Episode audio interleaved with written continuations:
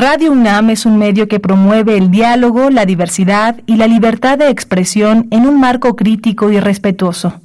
Los comentarios expresados a lo largo de su programación reflejan la opinión de quien los emite, mas no de la radiodifusora. Radio UNAM presenta Prisma RU. Una mirada universitaria sobre los acontecimientos actuales. Prisma RU. Relatamos al mundo.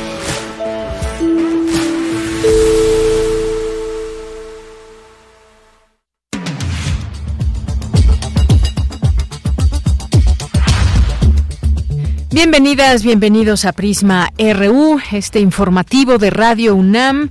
Aquí le esperamos de lunes a viernes de 1 a 3 de la tarde con muchísimo gusto. Pues hoy les presento rápidamente nuestros temas que tendremos hoy.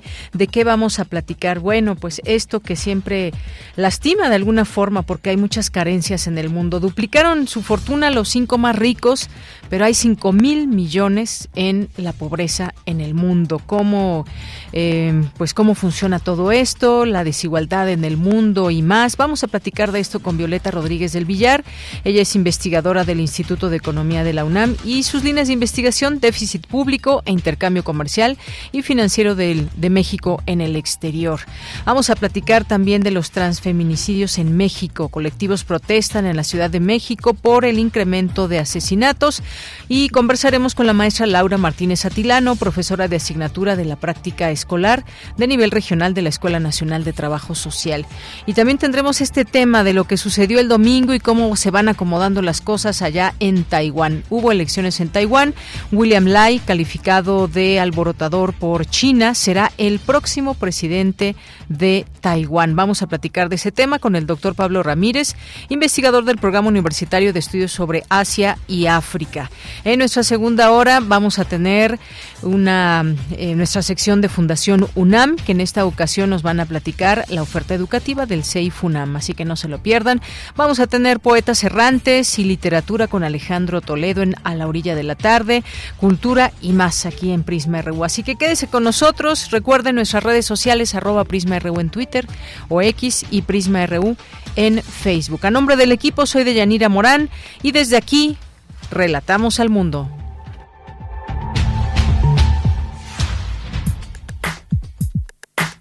Relatamos al mundo. Relatamos al mundo.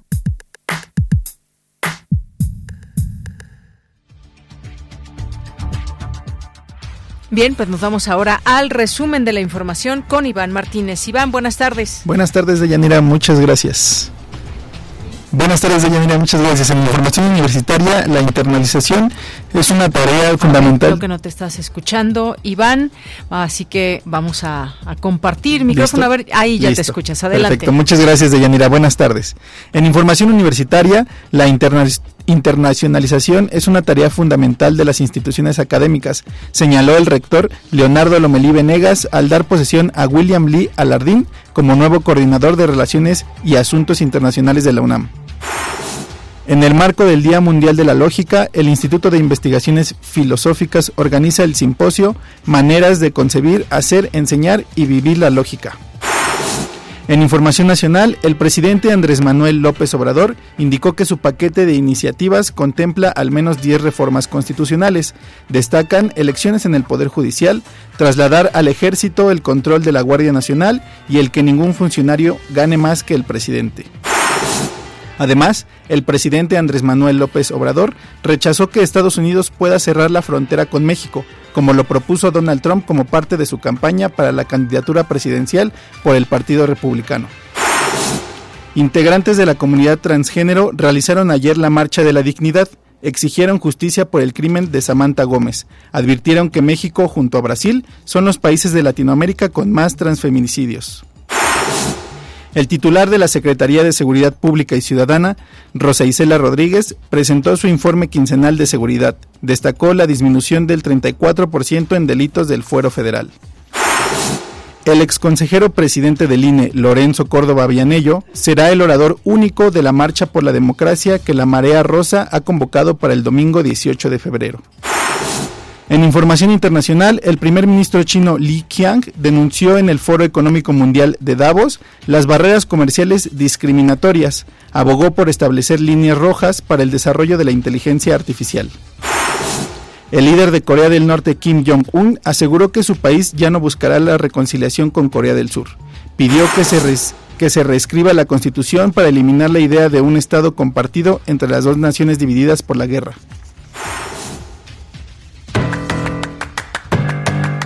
Hoy en la UNAM, ¿qué hacer? ¿Qué escuchar? ¿Y a dónde ir? Hoy no te puedes perder la serie radiofónica Hipócrates 2.1, bajo la conducción del doctor Mauricio Rodríguez Álvarez. Este martes se abordará el tema Temporada invernal, balance y perspectiva. Se contará con la participación del doctor Samuel Ponce de León, coordinador del Programa Universitario de Investigación sobre Riesgos Epidemiológicos y Emergentes. Sintoniza hoy, en punto de las 18 horas, el 96.1 de frecuencia modulada. El Centro de Investigaciones y Estudios de Género de la UNAM te invita a la presentación del libro La Administración del Deseo y el Gobierno de los Cuerpos de Víctor Hugo Ramírez García, editado por la Universidad Nacional Autónoma de México. Esta obra revela la genealogía de varios poderes que históricamente han actuado sobre los cuerpos y las prácticas sexoafectivas y de reproducción de la población mexicana. La presentación contará con la participación de las doctoras Marta Lamas y Hortensia Moreno así como el autor de la obra, Víctor Hugo Ramírez García. La cita es hoy, en punto de las 17 horas en el Centro Cultural Elena Garro, ubicado en calle Fernández Leal, número 43, Barrio de la Concepción, Alcaldía de Coyoacán. En la nueva entrega de la serie Sin Conservadores de Cultura UNAM se aborda el tema ¿Qué sabemos del movimiento zapatista? A 30 años del primer levantamiento del EZLN, ¿qué sabemos de dicho movimiento? ¿De qué manera se involucró la comunidad universitaria de aquel entonces? Alfonso Figueroa del grupo Santa Sabina, Armando Vega y Francisco Barrios el Mastuerzo de Botellita de Jerez reconstruyen de qué manera el rock mexicano se unió al zapatismo. Por su parte, Octavio Cervantes Sabina Portillo y Tabata Martínez nos dan la perspectiva juvenil actual del acontecimiento. La nueva entrega de la serie, Sin Conservadores de Cultura UNAM, se encuentra disponible en sus redes sociales. Para Prisma RU, Daniel Olivares Aranda.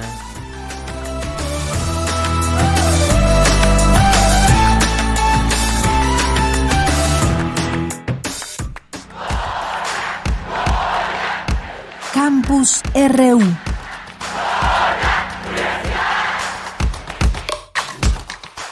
Una de la tarde con 11 minutos y vamos a iniciar con nuestro campus universitario hoy martes 16 de enero del año 2024. Me enlazo con mi compañera Virginia Sánchez. Asume William Lee el cargo como coordinador de Relaciones y Asuntos Internacionales de la UNAM. ¿Qué tal, Vicky? Muy buenas tardes. Hola, ¿qué tal, Bella? Muy buenas tardes a ti al auditorio de Prisma RU. Así es, pues, en un acto celebrado en la sala Justo Sierra de la Torre de Rectoría, el rector Leonardo Lomelí Negas anunció la designación de William Lee Alardín como el nuevo coordinador de Relaciones y Asuntos Internacionales de la UNAM en sustitución de Francisco José Trigo Tavera, a quien agradeció su excelente trabajo durante los últimos ocho años al frente de la entidad y poder proyectar internacionalmente a la Universidad Nacional a través de los centros de estudios mexicanos instalados en varios países del mundo, así como los diversos convenios establecidos con instituciones de educación superior extranjeras. En tanto, reconoció el desempeño de William Lee como director del Instituto de Astronomía y posteriormente coordinador de la investigación científica, así como por su conocimiento respecto a los principales desafíos que plantea la globalización económica y la del conocimiento.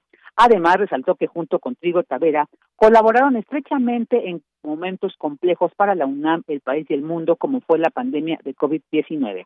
Asimismo, el rector aseguró que en contexto de cambios, la internacionalización demanda nuevos retos y experiencias. Escuchémoslo.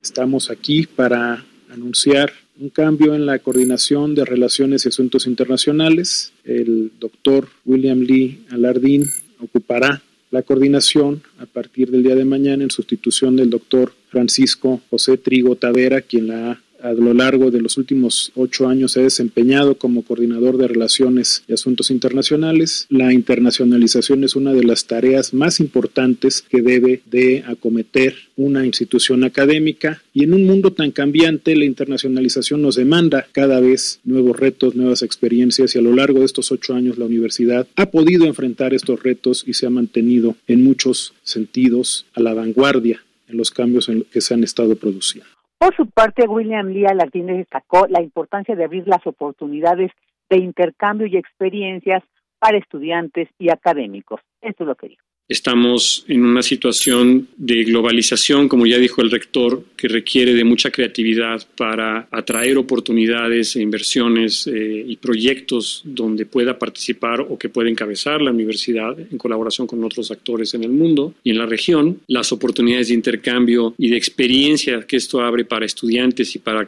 personal académico deja una huella que van a aprovechar toda su vida y no podemos dejar que las condiciones que puedan ser diferentes o adversas afecten negativamente el desarrollo de estas personas para toda su carrera. Finalmente, Francisco José Trigo Tavera señaló que las funciones desarrolladas desde esta coordinación han podido coadyuvar en la promoción de la UNAM internacionalmente y mantenerla como una de las 100 mejores universidades del mundo. De ella, esta es la información. Vicky, muchas gracias y buenas tardes. Buenas tardes. Bien, vamos ahora con mi compañera Dulce García. Importante implementar algoritmos en búsquedas masivas de información. ¿De qué trata todo esto? Cuéntanos, Dulce, muy buenas tardes. Así es, Deyanira, muy buenas tardes a ti en el auditorio. Deyanira, pues trata de la computación evolutiva, inspirada en la evolución natural eh, y destacada como una rama clave de la inteligencia artificial. En un futuro cercano se espera que complemente y potencie otras técnicas, especialmente en el aprendizaje automático, prometiendo transformar y enriquecer diversas disciplinas. Esto fue parte de lo que se trató en la conferencia Una introducción a la computación evolutiva, conceptos básicos y aplicaciones, llevada a cabo por el Colegio Nacional y en donde el doctor Carlos Coello, y miembro de esta institución académica, explicó que los algoritmos evolutivos pueden tener una misma entrada, pero producir diferentes salidas. Esto se relaciona con lo que comentabas en un principio de Yanira. Vamos a escucharlo. La, la pregunta más importante en algoritmos, que nadie ha podido resolver desde los orígenes de la computación, es si se puede hacer esto de una manera eficiente, es decir, lineal o al menos que fuera polinomial, porque lo hacemos de manera exponencial. O sea, yo puedo mapear cualquier algoritmo de una computadora no determinística a una determinística, pero el algoritmo resultante va a requerir tiempo exponencial. Y eso es terrible, porque significa que se va a tardar muchísimo. mira, el académico también habló de los amplios espacios de búsqueda, para lo cual eh, puso como ejemplo el problema del viajero, que quiere ir a varias ciudades en un solo viaje, pero que no puede simplemente auxiliarse de una lista. Vamos a escuchar parte de este ejemplo que puso. Si yo tengo 10 ciudades, eh, todas las soluciones posibles son 181 mil. No son tantas para las computadoras modernas. Pero si en vez de 10 tengo 20 ciudades, vean la cantidad de soluciones que hay. Y si tengo 50, ¿eh? esos son los exponenciales. Y la verdad, hoy en día el problema del viajero solo es relevante con al menos mil ciudades. Ahora, en optimización, ¿Cómo resolvemos esos problemas que tienen esos espacios de búsqueda tan grandes? ¿Cómo encuentro la mejor solución? Pues obviamente no la puedo encontrar enumerando todas las soluciones, ¿no? Si yo pudiera listar todas, pues diría, ah, bueno, de todas, esta es la mejor. Existen, por supuesto, áreas de investigación dentro de matemáticas, dentro de investigación de operaciones y en computación que se dedican a desarrollar algoritmos para buscar en esos espacios de búsqueda muy grandes. Y bueno, mira, el doctor Carlos Coello eh, se ha ido especializando en este tema de la computación evolutiva. Hay que mencionar que varios de sus trabajos orientados al diseño de algoritmos se han empleado para resolver problemas prácticos en países como Estados Unidos, Colombia, Chile y Cuba. Esta es la información. Muchas gracias, Dulce García. Muy buenas tardes. Gracias a ti. Muy buenas tardes.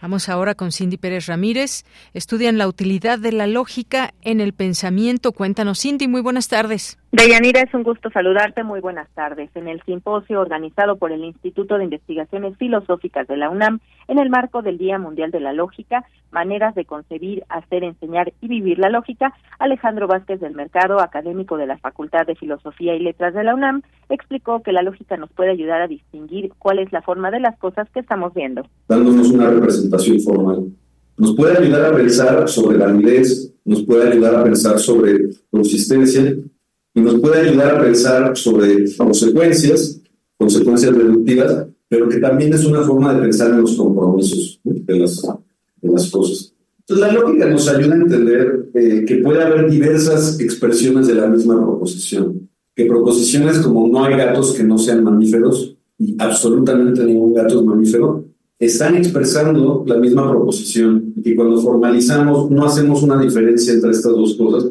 a pesar de que pueden sonar distintos. El especialista se refirió también a la relación que existe entre la lógica y la racionalidad. Entonces parecería que, aunque nuestras capacidades inferenciales son muy similares, eh, no, no somos mucho más listos razonando que los grandes simios. Esta capacidad que tenemos de usar el lenguaje como artefacto o pensar de una, de, una manera más abstracta nos permite pues llegar a la luna, por decirlo así, eh, mientras que los chimpancés no han llegado a la luna. Deyanira, en el simposio Maneras de concebir, hacer, enseñar y vivir la lógica se tratarán temas como por qué estudiar lógica deductiva formal en la carrera de filosofía, lógicas no clásicas, fundamentación, aplicaciones y permanencia, entre otros temas. Este es mi reporte. Gracias, Cindy. Muy buenas tardes. Muy buenas tardes. Relatamos al mundo. Relatamos al mundo. Bien, continuamos y una muy mala noticia que le damos a conocer en este momento, la muerte de José Agustín, el escritor, y bueno, su familia informa con profunda tristeza este fallecimiento de José Agustín, esposo, padre, hermano, abuelo y escritor devoto de la literatura y la música, así como de sus lectores de cualquier edad, quien fue un prolífico escritor, autor de novelas, cuentos, obras de teatro y guiones de cine, guerrerense de corazón, autodidacta, empedernido, amante de la comida y los placeres, junguiano, estudioso del I Ching, aficionado de la astrología e impulsor de todas las formas de contracultura. Se fue en paz rodeado de su amorosa familia, su esposa Margarita, sus hijos Andrés, Jesús y Agustín, su hermana y hermano, sus nietas y nietos, su sobrina, sus nueras, sienten enorme gratitud por haber acompañado su vida, la cual celebran. Bueno, pues descanse en paz José Agustín y pues bueno, ya estaremos dando más información en el sentido de las personas que se suman a estas condolencias y recordar, por supuesto, parte de su obra. Y bueno, pues esto que le acabo de leer se firma desde Cuautla, Morelos, el día de hoy, 16 de enero de 2024. Bien, y continuamos, continuamos ahora, ya está en la línea telefónica la doctora Violeta Rodríguez del Villar, ella es investigadora del Instituto de Economía de la UNAM, sus líneas de investigación, déficit público e intercambio comercial y financiero de México en el exterior. Doctora Violeta, muy buenas tardes. Sí, buenas tardes, Deyanira. Un gusto saludarle, doctora, y pues vamos a platicar de este tema. Se duplica la riqueza de los cinco más ricos del mundo y, sin embargo, pues casi cinco mil millones de personas se han empobrecido. Son cifras que nos cuentan mucho de cómo es el mundo. Eh, pues bueno, algunas de esta cifra creo que nos nos eh, nos preocupa mucho. Cinco mil eh, millones de personas en el mundo que no alcanzan a tener pues todo lo necesario cuando pues no solamente estos cinco más ricos del mundo sino muchos ricos en general ven incrementar sus riquezas. ¿Esto de qué nos habla, doctora? Sí, bueno, eh, creo que es, un tema que ha sido señalado desde siempre eh, por los expertos. básicamente de lo que habla es que tenemos un sistema económico que no tiene los mecanismos suficientes para lograr una adecuada redistribución del ingreso y de la riqueza.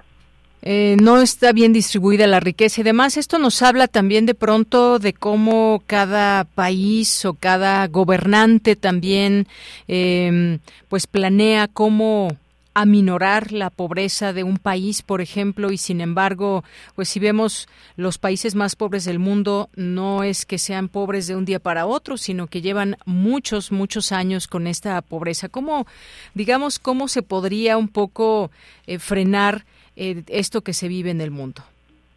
Pues sí, mire, estamos en un contexto económico en el cual dominan lastimeramente las grandes corporaciones Eh, esto ya lo habíamos visto venir eh, como economistas desde hace mucho tiempo. Eh, la teoría económica ha realizado bastantes contribuciones al respecto. para todos los economistas es claro que dejar a la economía por su libre albedrío tiende a generar grandes corporaciones. O sea, eso es clarísimo. Y las grandes corporaciones normalmente tienen poder global, ¿no? Y tienen poder global en varios ámbitos. Mientras que los gobiernos, pues normalmente tienen su poder limitado a la economía nacional y para muchas variables ni siquiera eso. Entonces, la verdad es que mientras no se tome una decisión redistributiva, eh, consensuada por parte de todos los gobiernos del mundo, la verdad es muy difícil que se pueda combatir ¿no? este estado de cosas. Y a eso hay que sumarle, además, que la política normalmente va por detrás de los hechos. Esto es la política económica en casi todos los países que se aplica para resolver los problemas que ya están eh, afectando ¿no? a la población, mientras que las corporaciones pues dan como mil años adelante, ¿no? Entonces, eh, eh, pues esto incluye. Y otra cuestión es además que eh, la política económica en general tiende a modificarse conforme a la visión política de cada gobernante.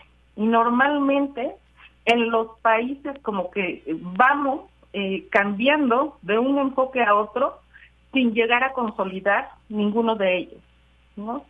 Entonces, e, es una problemática compleja, pero que además requiere acuerdos a nivel internacional acuerdos a manera eh, a nivel internacional. Pues sí, esta es la cifra, la cifra dura que da eh, esta organización no gubernamental Oxfam. La riqueza de cinco hombres más ricos se ha duplicado en 2020, mientras que casi cinco mil millones de personas se han empobrecido desde el inicio de la década. Y esto, bueno, con motivo del comienzo del Foro Económico Mundial, que reúne en la localidad suiza de Davos a líderes empresariales, a políticos, académicos de numerosos países.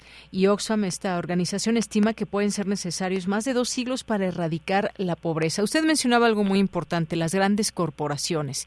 ¿Qué significa que grandes corporaciones, eh, digamos, abarquen o concentren una cantidad de dinero, pero pues por servicios de los cuales también nos, nos hacen dependientes, podríamos decirlo de alguna manera así, doctora?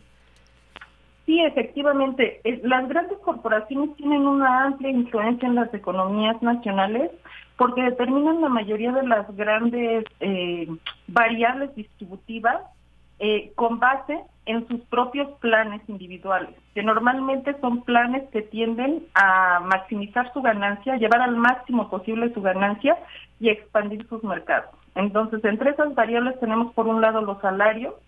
Ellos aplican eh, una estrategia salarial que está acorde con sus propios planes y no necesariamente coincide con los objetivos de la realidad nacional ni tampoco con la situación económica de las mayorías. Por otro lado están sus, sus planes de impuestos, porque ellos adoptan estrategias para minimizar su aportación en el pago de impuestos y dado que tienen presencia global, prácticamente ellos pueden definir dónde pagar impuestos, ¿no? Y evidentemente la mayoría eh, tienden a querer pagar impuestos en los lugares en donde las tasas son menores.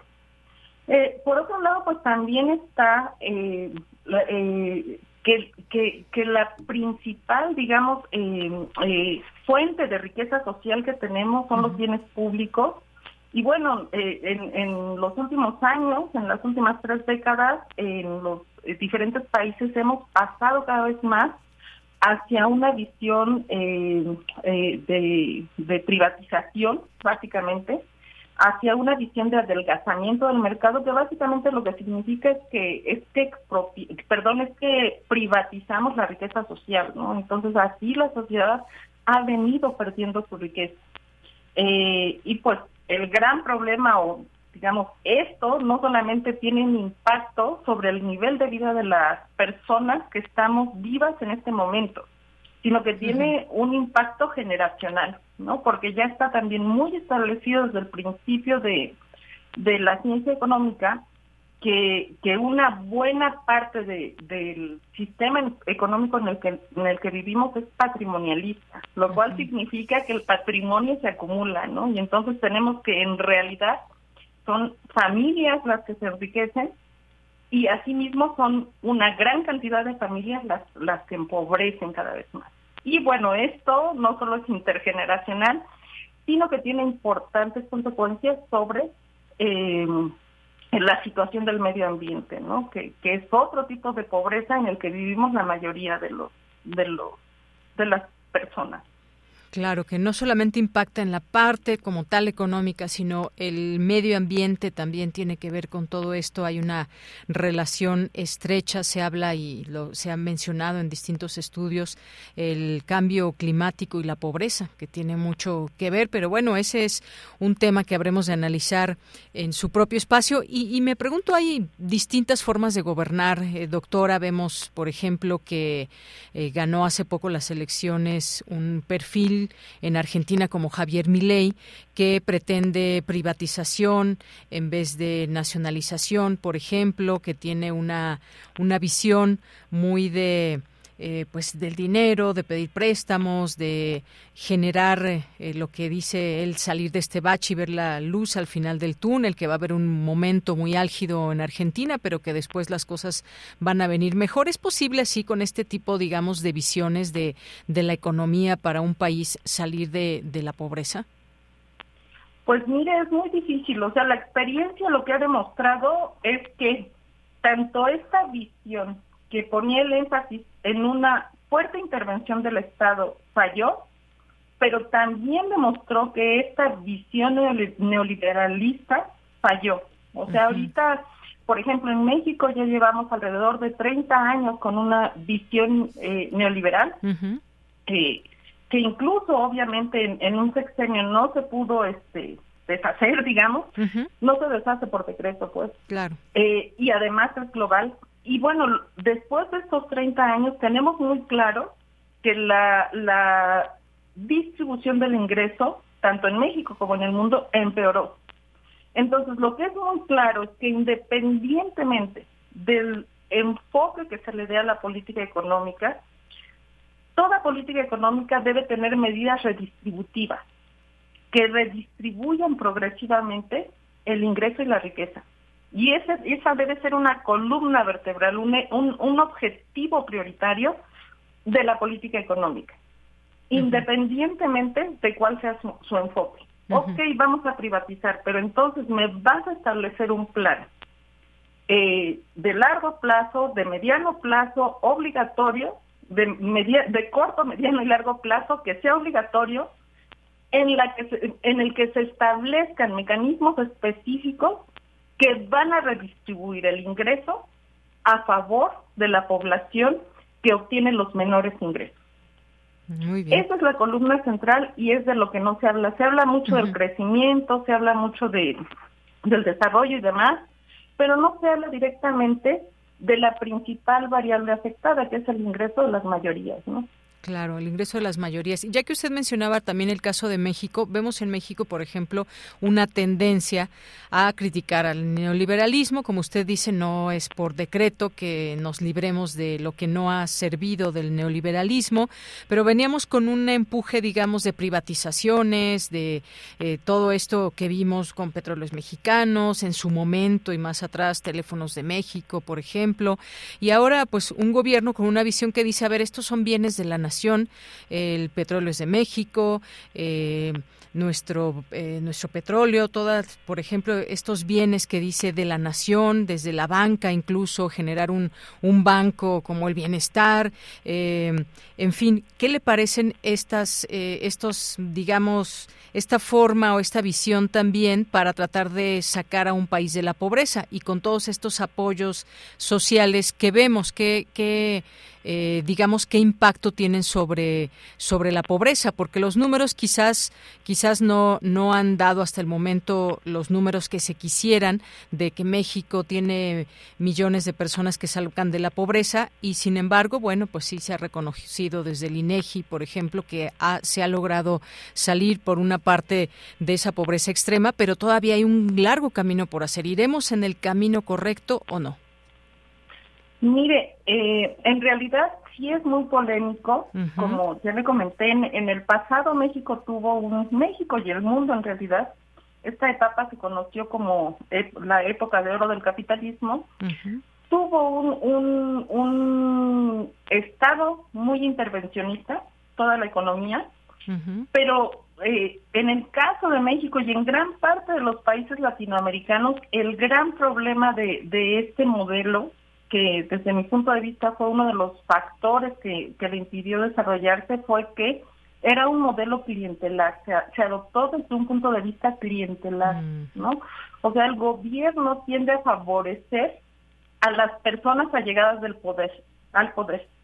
Y, y y entonces esto provoca que no necesariamente los más eh, capacitados para llevar a cabo los distintos papeles que se pueden tener en la economía sean los que los están implementando, ¿no? Y entonces, bueno, precisamente con una crítica a esta característica del, del Estado intervencionista, se plantea el neoliberalismo, ¿no? ¿Por qué? Porque la idea es que en el libre mercado eh, eh, el que va a realizar eh, la mayor parte de las actividades va a ser el que mejor lo hace.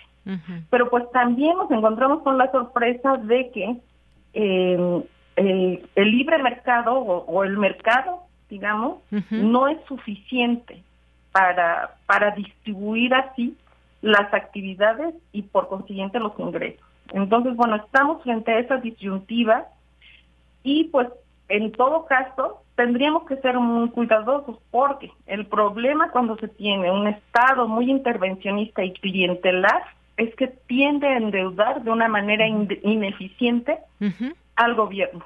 Y es con lo que hay que tener mucho cuidado y aún no hay una solución para eso. La mejor solución es la que de alguna manera ya se había implementado o emprendido, que es el de las instituciones que, que permiten hacer contrapeso hacia el poder. Sin embargo, en el último sexenio, lo que hemos visto ha sido un ataque constante hacia esas instituciones de carácter independiente.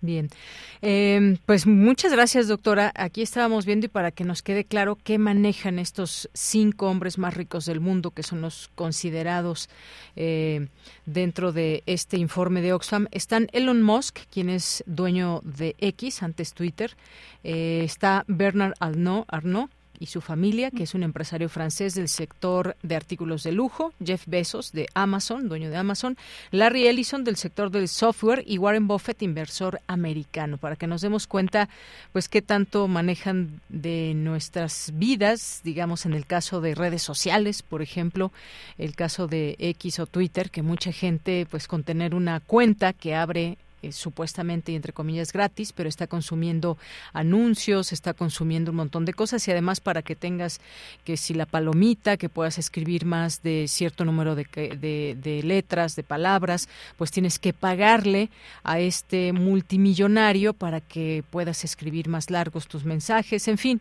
vemos ahí una serie de situaciones que, que pues bueno, el mundo va cambiando, nuestras necesidades también van cambiando y por ejemplo el caso de Amazon también, ¿no? Que son son eh, pues prácticamente muchas miles de artículos que se pueden adquirir a través de Amazon y que te llegan a la comodidad de tu casa por un pago, pago de envío y el pago pues obviamente del producto que estás que estás sirviendo, el software que pues evidentemente todos utilizamos a través de nuestros teléfonos, nuestras máquinas software y bueno, pues Warren Buffett y sus negocios. En fin, pues muchas gracias, doctora, por platicarnos un poco de por qué el mundo tiene cada, no solamente los, eh, las personas ricas, sino cómo es que se incrementa más su fortuna y cómo hay pues mucho más número de pobres también. Muchas gracias. Al contrario, muchísimas gracias.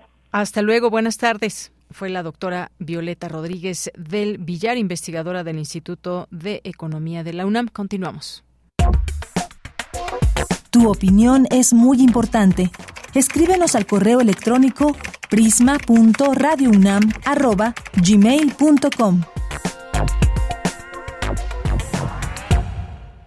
Bien, pues ha habido protestas en distintos momentos respecto a lo que pasa con eh, las personas trans, estos trans eh, eh, asesinatos, transfeminicidios.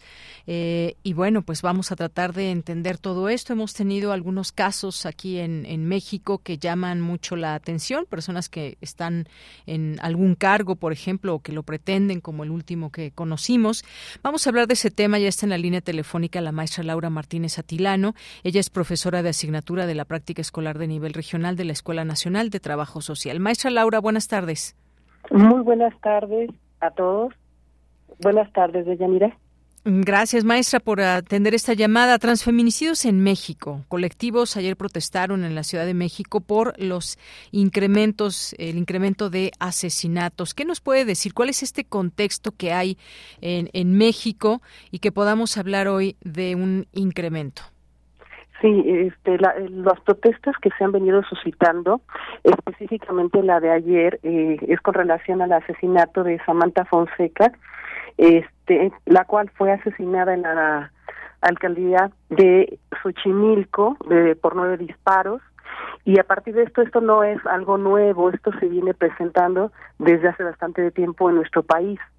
Eh, otro caso eh, icónico es el de la esta este el asesinato en el 2016 eh, donde este es asesinada Paola eh, Buenrostro y es por, ejercer el trabajo sexual en Puente de Alvarado. Desde esa fecha, bueno, se hizo un poco más de difusión respecto a la situación de la población transgénero en nuestra en nuestro país, en nuestra ciudad. Este incremento sí es este importante el considerarlo porque México es el segundo país después de Brasil dentro de la lista de los tres países a nivel mundial con mayor índice de transfeminicidios. El problema es grave si lo contextualizamos en cuanto a la totalidad de los asesinatos que se cometen en, en contra de la comunidad LGBTQI más, representa el 80 87% únicamente a mujeres trans. Este, este dato es del 30 de septiembre de 2023, o sea, es un dato muy actual. Entonces, dentro de esto es importante considerar también la esperanza de vida de una mujer trans que está entre los 35 a 37 años, mientras que para la población o la sociedad en general es de 77 años de vida. El nivel de violencia que sufre la, la población transgénero va desde la infancia a través de toda su trayectoria de vida. Sufren violencias de todo tipo debido a su identidad. Esto es importante que consideremos como sociedad porque nos hace un llamado a el identificar el tipo de violencias que se están ejerciendo y que van en incremento. A diferencia de otro tipo de violencias que recibe las, las poblaciones, la forma en la que son asesinadas la población trans suele ser muy cruel, incluso llegando a la tortura antes del deceso de la persona. Y esto continúa aún más cuando al momento de que eh, las familiares tienen que hacer todo el trámite para darles sepultura, también se les violenta porque en muchos de, las, de los casos les piden que les retornen a la identidad o, o cambien, no respetan esa identidad y se les se les sepulta con ropa de hombre, violentando esa identidad que en vida tuvieron y que ellas eligieron. Entonces esto es una situación que a nivel social es de preocupar. Es de preocuparse porque justamente nos preguntamos por qué la violencia hacia estas personas tiene que ver con su identidad, como nos mencionaba. ¿Cómo ha avanzado o no la sociedad? Porque a final de cuentas muchas veces podríamos hablar de crímenes de odio. ¿Qué tanto nos falta o retos para desde la sociedad para pues digamos no tener esta animadversión contra una persona trans en este caso que estamos hablando? Desafortunadamente no son este, alentadoras la situación. En cuanto a la violencia, este, tanto de género, o sea, la, la, violencia que se ejerce en las mujeres cis, va en incremento, pero lo es aún más con la población transgénero. Es decir, la cosificación de la mujer, de su cuerpo, lleva también a nivel social a responder hacia estas mujeres, a las mujeres trans, en una situación de odio y el prejuicio que se tiene sobre las mujeres, que expresa su identidad y que incluso hay movimientos feministas que están en contra también de la población trans, esto lo agrava aún más. Entonces, son pocas las oportunidades que tiene la población trans de poder superar esta situación. El incremento es cada vez mayor. Eh, desafortunadamente las cifras son muy complicadas de poder obtener, sobre todo en temas de investigación, porque mm, desafortunadamente no existe alguna entidad gubernamental que se dedique a, de manera sistemática a recuperar esos datos y que nos puedan dar una, un marco para dimensionar eh, la situación de los transfeminicidios. Generalmente esta información que hemos logrado obtener es a través de asociaciones civiles, de grupos de activistas que de alguna manera estamos dedicados a también a recuperar esas cifras por medio de pues los medios masivos de comunicación, de conocidas, etcétera, para irlo documentando. Pero oficialmente no tenemos esas cifras que nos den cuenta de este del el nivel los, los índices de transfeminicidios. Efectivamente. Eh, muchos eh, prejuicios, como usted bien menciona, es un movimiento también el que vemos. Eh, cada vez hay pues organizaciones, afortunadamente, que se dedican pues justamente a tener todas estas cifras, a hacer visible las problemáticas de las personas trans, las mujeres trans. Incluso también hemos visto pues distintas posturas dentro de los feminismos que hay en México en torno a las mujeres trans si son consideradas o no mujeres en este sentido. Creo que hay eh, nos falta aprender mucho también en este sentido, maestra. Efectivamente, sí. Este, esto se complica porque justamente todo este movimiento feminista, pues pensaríamos que contemplaría al, feminismo y, la, y respetando las identidades, sino, y lo contrario sucede cuando también dentro del mismo feminismo, el nuevo movimiento, no son consideradas como mujeres por no tener la genitalidad eh, desde el nacimiento. Entonces esto, en lugar de favorecer, les va perjudicando, perjudica aún más a estas poblaciones.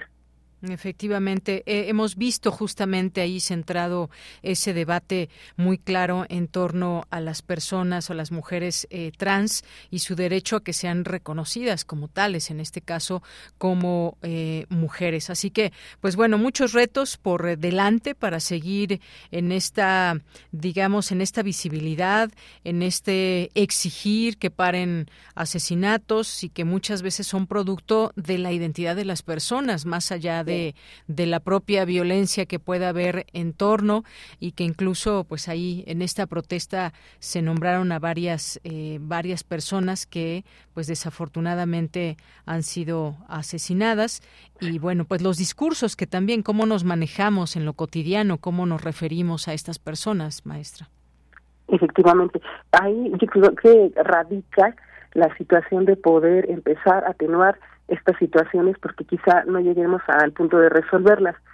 Sí es importante que desde pequeños estamos apostando por lo menos desde la universidad, la Escuela Nacional de Trabajo Social, con abordando estas temáticas, apostamos a la educación, una educación social donde pugne por el respeto a los derechos humanos, eh, el respeto a las identidades y a la igualdad de género y, y seguir apoyando esos movimientos sociales con la finalidad de que los transfeminicidios no queden impunes, porque esta es una de las situaciones también en la que estamos presentando, se está presentando, que eh, desde, si nosotros queremos investigar el perfil de las personas, de los hombres que violentan y llegan al transfeminicidio, no se puede, porque no tenemos ni un solo caso de alguna persona que haya sido detenida, en este caso un varón, por un transfeminicidio. Es decir, en nuestro país los transfeminicidios quedan impunes.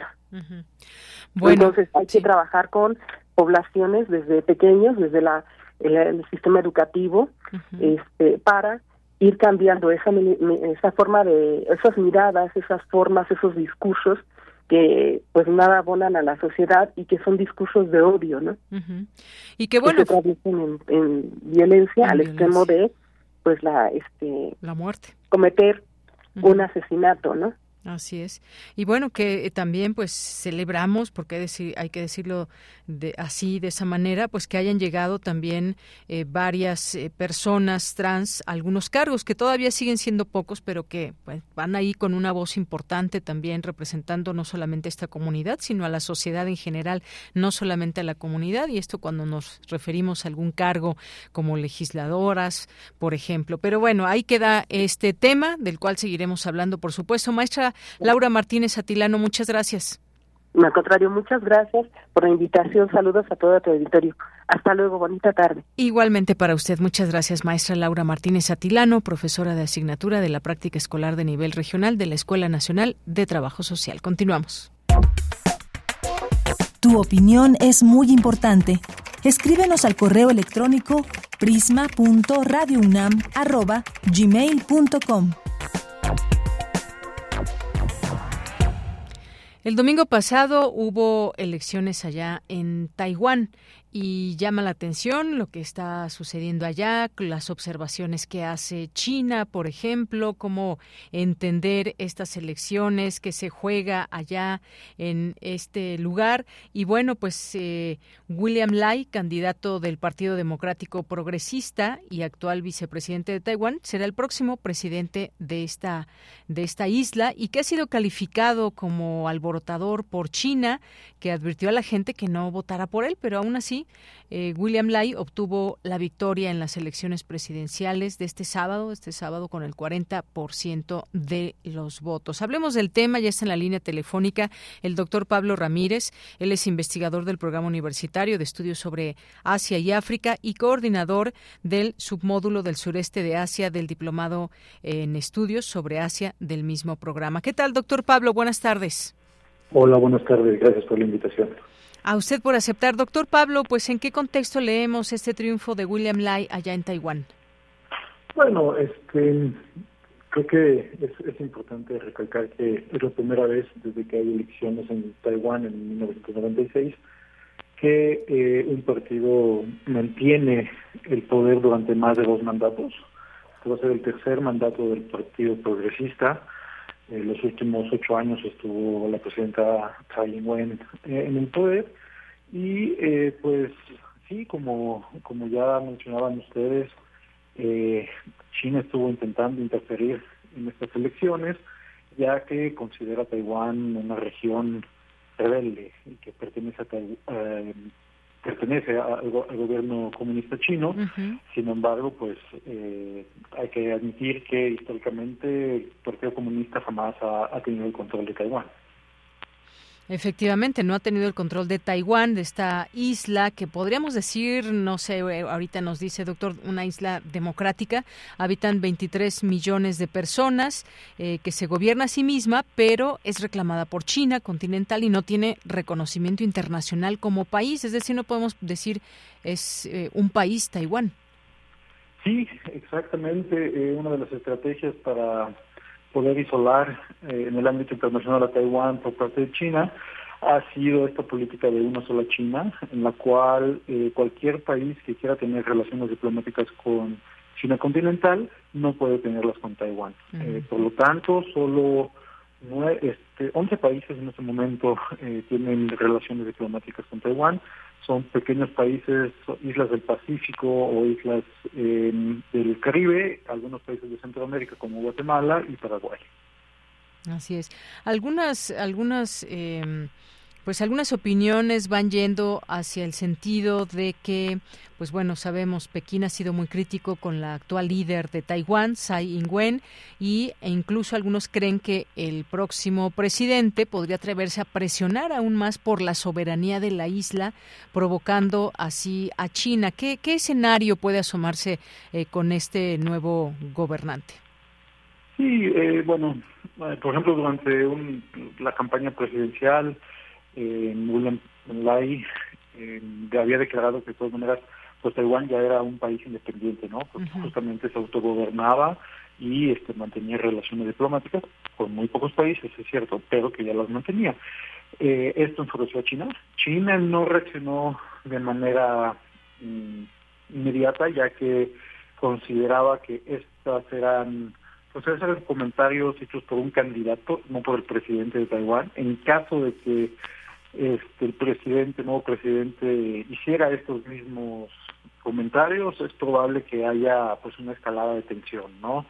Eh, China lleva ya muchos años haciendo presión militar con eh, pues juegos armados alrededor de la isla, también haciendo presión económica, eh, quitando algunos o aumentando más bien las tarifas en los productos taiwaneses, eh, pues como como decíamos intentando instalar todavía más a Taiwán, ofreciendo pues cantidades ingentes de dinero a través de programas de desarrollo a los países que reconocen a Taiwán para que cambien de bando.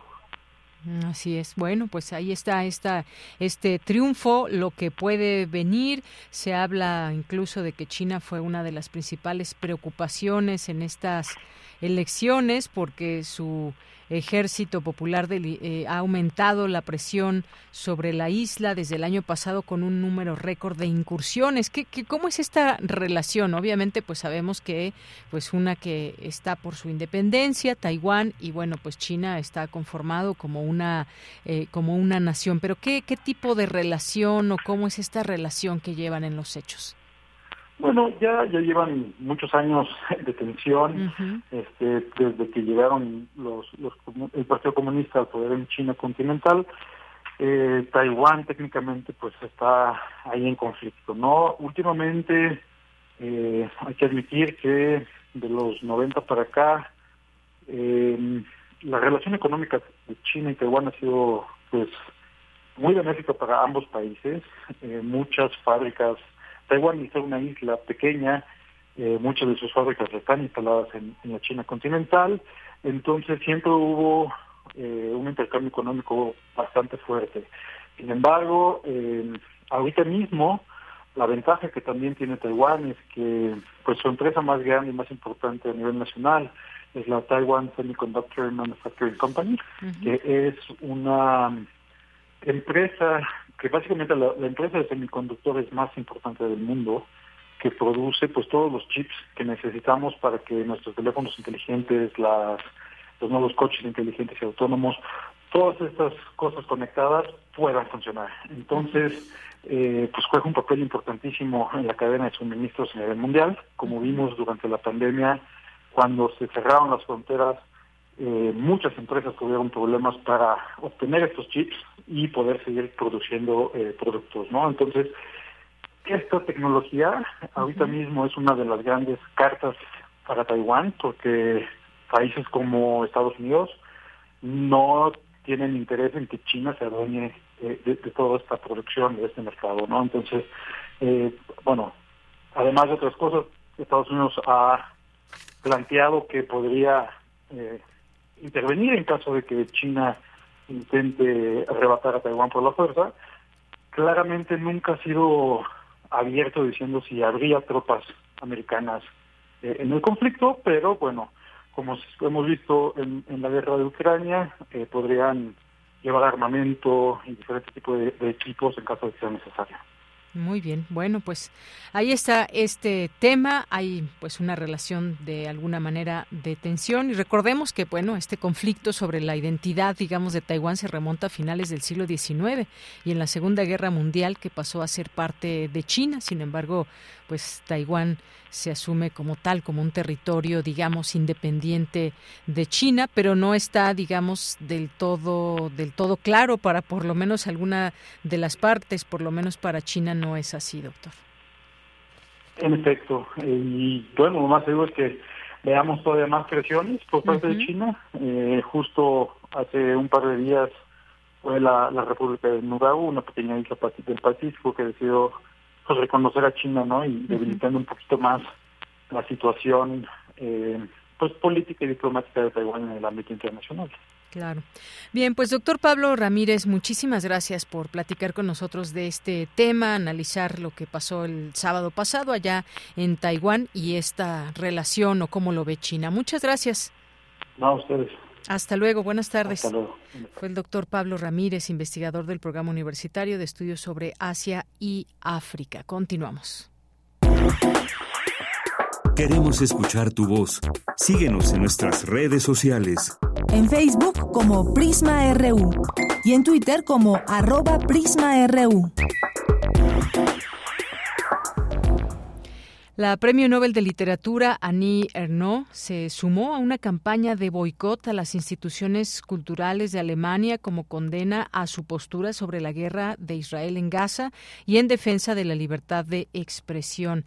La organización Strike Germany llamó a trabajadores culturales internacionales a negarse a acudir a actos convocados por las instituciones del país europeo con el fin de condenar el uso de políticas eh, macartistas que suprimen la libertad de expresión específicamente declaraciones de solidaridad con Palestina. Así que, bueno, pues Anía eh, convoca a defender el derecho a criticar la masacre que se comete en Gaza, esta premio Nobel de Literatura. Vamos a escuchar justamente un material que nos deja Margarita Castillo.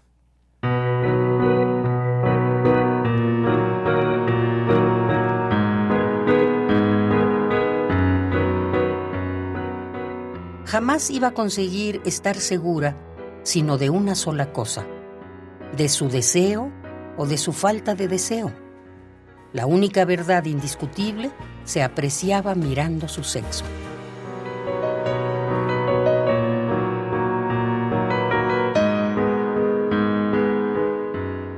Annie Enro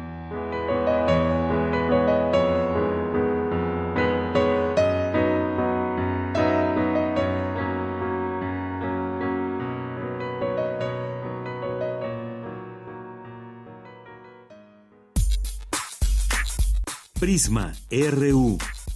Relatamos al mundo.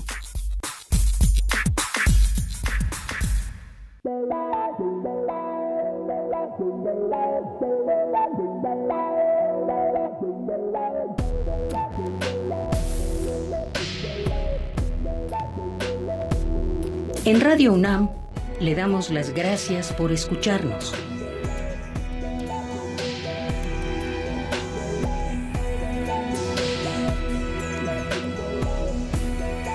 860 en amplitud modulada.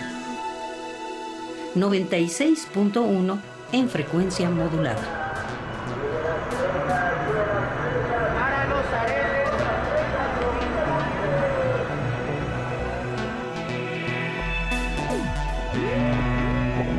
Adolfo Prieto, 133, Colonia del Valle. Código postal 037.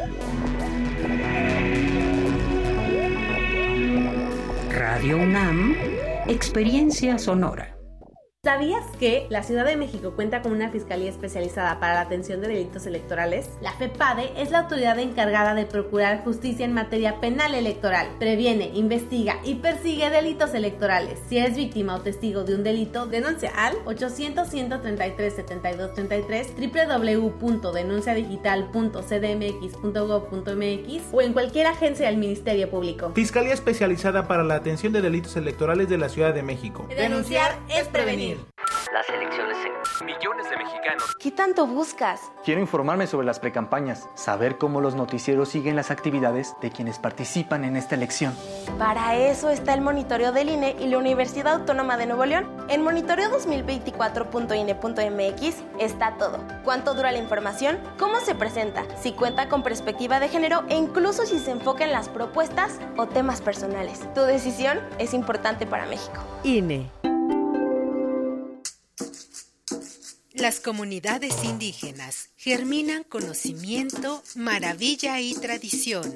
Son el México profundo, el presente donde hilan un collar de flores.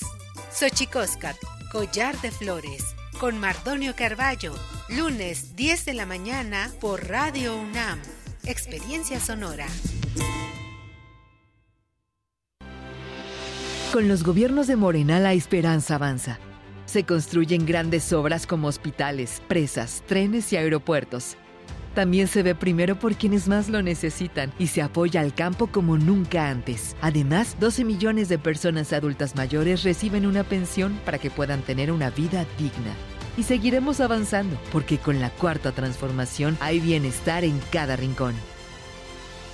Morena la esperanza de México. Los gobiernos de acción nacional tienen algo en común. Generan resultados positivos. En Aguascalientes, impulsa el trabajo y rompe suma récord en empleo formal. Guanajuato rescató las estancias infantiles. Querétaro ha invertido como nunca en obra pública. Chihuahua lleva atención médica y medicamento a todo el estado. Yucatán, según el Coneval, ha reducido la pobreza. Y con un Congreso de Acción, el cambio positivo es posible para todos todo México. PAN.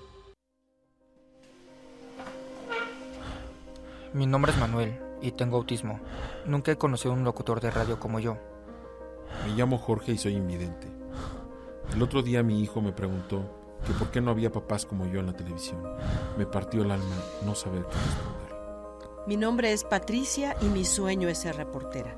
No lo hago porque me da miedo que me juzguen por usar los pies como mis manos. No te hagas ideas.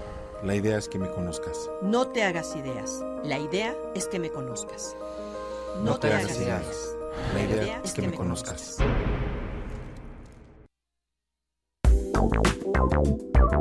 Queremos escuchar tu voz. Síguenos en nuestras redes sociales. En Facebook como Prisma RU y en Twitter como arroba PrismaRU.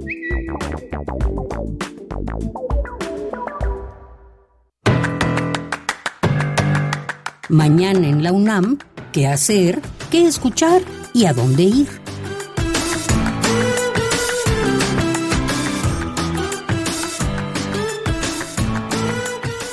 El Instituto de Investigaciones Jurídicas de la UNAM organiza el seminario Implicaciones del Paquete Económico 2024, Deuda Pública, Reforzamiento de Ingresos Tributarios, Federalismo Hacendario y Reforma Fiscal. Las citas mañana en punto de las 9 horas en el aula Dr. Guillermo Flores Margadán del Instituto de Investigaciones Jurídicas de la UNAM. La Dirección General de Danza de la UNAM te invita a la función del montaje de peceras, cascos de astronauta y máquinas para navegar, bajo la dirección de Cecilia Durán. Las funciones se llevarán a cabo el próximo viernes 19 y sábado 20 de enero en punto de las 19 horas, así como el domingo 21 de enero en punto de las 18 horas, en el Salón de Danza de la UNAM, ubicado en el corazón del Centro Cultural Universitario. La entrada es libre y el aforo limitado.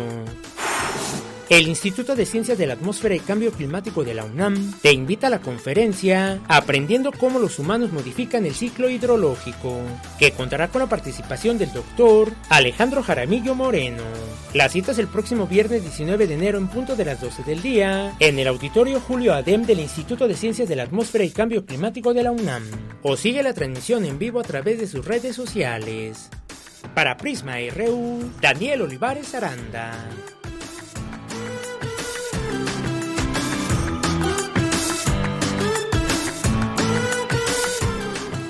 Bien, estamos de regreso. Muchas gracias por continuar en el 96.1 de FM de Radio UNAM. Estamos en esta segunda hora del programa Prisma RU, lo cual le agradecemos siempre su, su permanencia aquí en este espacio, sus eh, comunicaciones que hacen a través de nuestras redes sociales, arroba Prisma RU en Twitter o X y Prisma RU, así nos encuentran en nuestro Facebook. Y bueno, estábamos recordando al escritor José Agustín y que bueno, mucho que decir, no solamente, no solamente escritor, le voy a leer algo que viene en Cultura UNAM y además pues en Descarga Cultura pueden escuchar una parte de estos eh, relatos, parte de sus libros en voz, por ejemplo, de su hijo José Agustín Ramírez. Y bueno, le leo esto que, que en su momento, cómo, cómo se describe a José Agustín. Él, que había querido ser pintor, cineasta o actor, se convertía en el novelista de la indocilidad, expresa Fabricio Mejía Madrid sobre José Agustín, narrador, guionista, dramaturgo, periodista, traductor, entre otras vocaciones que le han permitido crear fuera de lo ordinario. El autor de De perfil, Ciudades desiertas y Cerca del Fuego, fue quien inspiró a Margot Glantz en la década de los 70 a bautizar esa literatura nacida entre rock, drogas, disidencias sociales y contra de las buenas costumbres, como la literatura de la onda, en la que también ubicó a Gustavo Sainz y Parménides García Saldaña en sus obras Gazapo y Pasto Verde respectivamente. Así que vamos a escuchar un fragmento de cuál es la onda, eh, este relato que publicado por eh, Joaquín Mortiz en 1968 dentro del libro Inventando qué sueño. Y vamos a escuchar un pequeño fragmento en voz de José Agustín Ramírez, que es hijo del autor. ¿Cuál es la onda? José Agustín.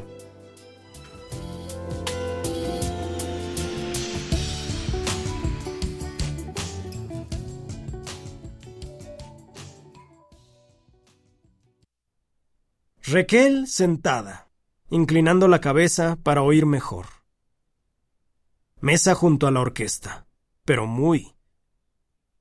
Raquel se volvió hacia el baterista y dirigió, con dedos sabios, los movimientos de las baquetas. Su badness. Esta niña está lo que se dice pasada. Pero Oliveira, el baterista, muy estúpido como nunca debe esperarse de un baterista, se equivocaba. Equivocábase, diría ella. Raquel se hallaba sobria. Bien sobria. Quizás solo para llevar la contraria a los muchachos que le invitaron al Prado Floresta. Ellos bailaban y reían y bebían disfrutando de una noche fuera de estamos cabareteando y cosas de esa onda. ¿Cuál es la onda? No dijo nadie. Pero olvidémonos de ellos y de nadie. Raquel es quien importa, y el baterista, puesto que Raquel lo dirigía. Una pregunta. Querida, cara Raquel, ¿puedes afirmar que estás haciendo lo debido? Es decir, tus amigos se van a enojar. Raquel miró con ojos húmedos el cuero golpeadísimo del tambor, y aunque no lo puedan imaginar, y seguramente no podrán, se levantó de la silla, claro, y fue hasta el baterista. Le dijo, me gustaría bailar contigo. Él la miró quizás con fastidio, más bien sin interés, sin verla. A fin de cuentas, la miró, como diciendo Pero niña bonita, ¿no te das cuenta de que estoy tocando?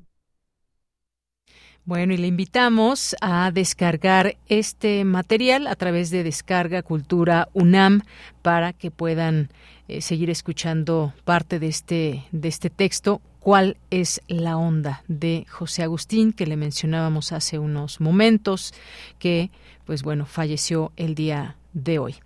Dos de la tarde con diez minutos. También tenemos información de nuestra UNAM, del Programa Universitario de Investigación sobre Riesgos Epidemiológicos y Emergentes, el PUIRE, a la comunidad universitaria, a la sociedad en general. Y como se anticipaba, la frecuencia de infecciones se ha incrementado, pero no hay hasta ahora algún indicador que sugiera alarma. Se recomienda a las entidades y a la comunidad restablecer las medidas preventivas conocidas por, por todos. Hemos seguido el comportamiento de las enfermedades respiratorias en esta temporada invernal invernal en México y encontramos que la situación se mantiene con el aumento esperado para estas fechas. No hay hasta ahora ningún indicador que, que surgiera alarma.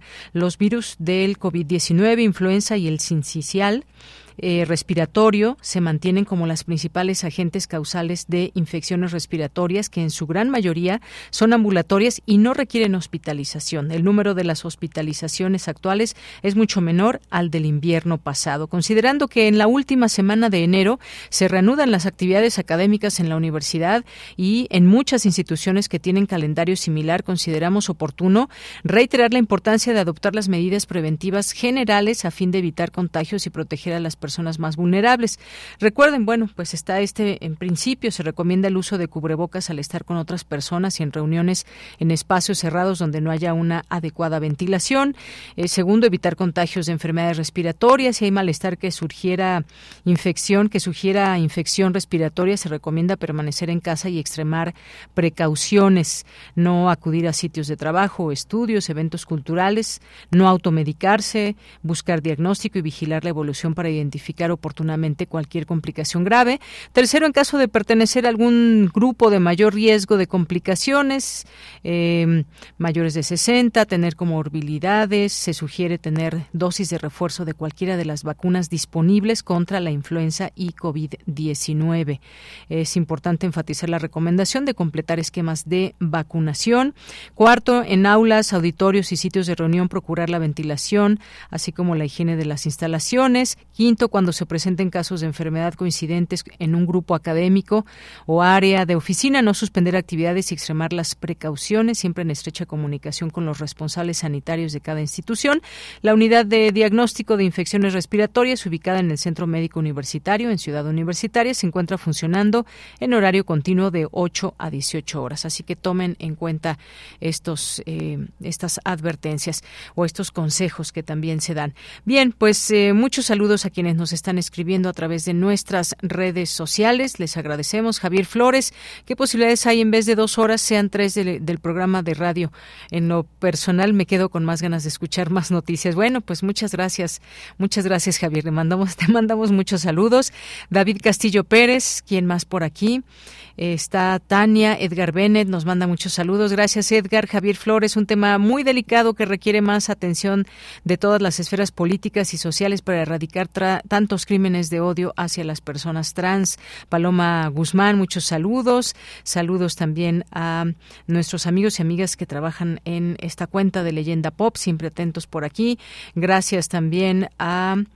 Eh, le mandamos muchos saludos por aquí a David Castillo Pérez, abrazos, eh, manda, muchas gracias. Javier también nos dice buenas tardes a todo el equipo, siempre es un gusto escuchar, escucharles y, y saludos a todos los radionautas. Muchas gracias, Javier, siempre un gusto que estés por aquí. Excelente martes y saludos y un fuerte abrazo nos manda Rosario Durán, Mónica Cavazos también saludos de Yanira Prisma. Comparte un texto con tu audiencia a propósito de las niñas, niños, mujeres y hombres palestinos asesinados en la franja de Gaza. Lo leemos con muchísimo gusto. Gracias eh, a la escritura escritora Mónica Cavazos. Lorenzo Sánchez, sin duda, el neoliberalismo es el responsable de los males de la humanidad, injusticia, pocos eh, ricos y millones de pobres, no a los asesinatos de mujeres y mujeres trans. Un abrazo. Gracias. Em, también muchas gracias a Jorge Morán Guzmán. Pido una cumplida disculpa. Eh, bueno, ayer que nos hacía un comentario y que, pues bueno, de pronto eh, siempre es importante guardar todas las, las formas que no vayan a herir susceptibilidades. Muchas gracias, Jorge, no hay ningún problema. Gracias siempre por los comentarios. Saludos, nos manda Guerrero también, David Castillo. Muy buenas tardes al imprescindible equipo de Prisma RU y a todos los radioescuchas. Gracias, David. Mónica también, Susana Espinosa, eh, Trans Jacinto Bolívar. Muchas gracias también a Mario Navarrete. Eh, muchas gracias a todas las personas que están por aquí y que pasan a saludar, a dejarnos algún comentario en nuestras redes sociales. Bien, pues nos vamos ahora a la información con Cristina Godínez. Científicos avanzan en un tratamiento contra el cáncer de mama. Adelante, Cristina. Buenas tardes, Deyanira. Un saludo para ti y para el auditorio de Prisma RU. El equipo de investigación es liderado por Karen Elizabeth Navacastro del Instituto de Ciencias de la Atmósfera y Cambio Climático y Jorge Morales Montor del Instituto de Investigaciones Biomédicas de la UNAM. El proyecto busca ser una alternativa para combatir el cáncer de mama, ya que los actuales tratamientos como la cirugía o la quimioterapia con frecuencia no son tan eficaces y otros abordajes consisten en terapias hormonales, pero no aplican para todos los tipos de tumores, describió la investigadora. Karen Nava señaló que la línea de estudio consiste en utilizar la hormona DHEA, vía de síntesis e NTRE, estradiol y un análogo de testosterona, el cual ya fue probado in vitro e in vivo en un modelo de ratón. Los investigadores encontraron que tiene efecto antitumoral y antimetastásico, es decir, regula el crecimiento del tumor y además la formación de metástasis. Karen Nava explicó que la administración se realizó en la mitad del desarrollo del tumor y se observó que disminuyó la dimensión de las protuberancias, así como el daño en tejidos secundarios como los pulmones, y además modificó la respuesta inmunológica, tanto intratumoral como sistémica, porque aumentó los niveles de anticuerpos específicos contra las células tumorales. La investigadora comentó que el proyecto está en fase preclínica, razón por la cual habría que intentar probarlo en otro tipo de animales antes de hacer el abordaje con pacientes humanos. Por esta investigación, Karen Elizabeth Nava Castro recibió una mención de honor del Premio Canifarma 2023 en la categoría de investigación básica. De Yanira, mi reporte, buenas tardes. Muchas gracias, Cristina Godínez. Muy buenas tardes. Nos vamos a Fundación UNAM. Fundación UNAM.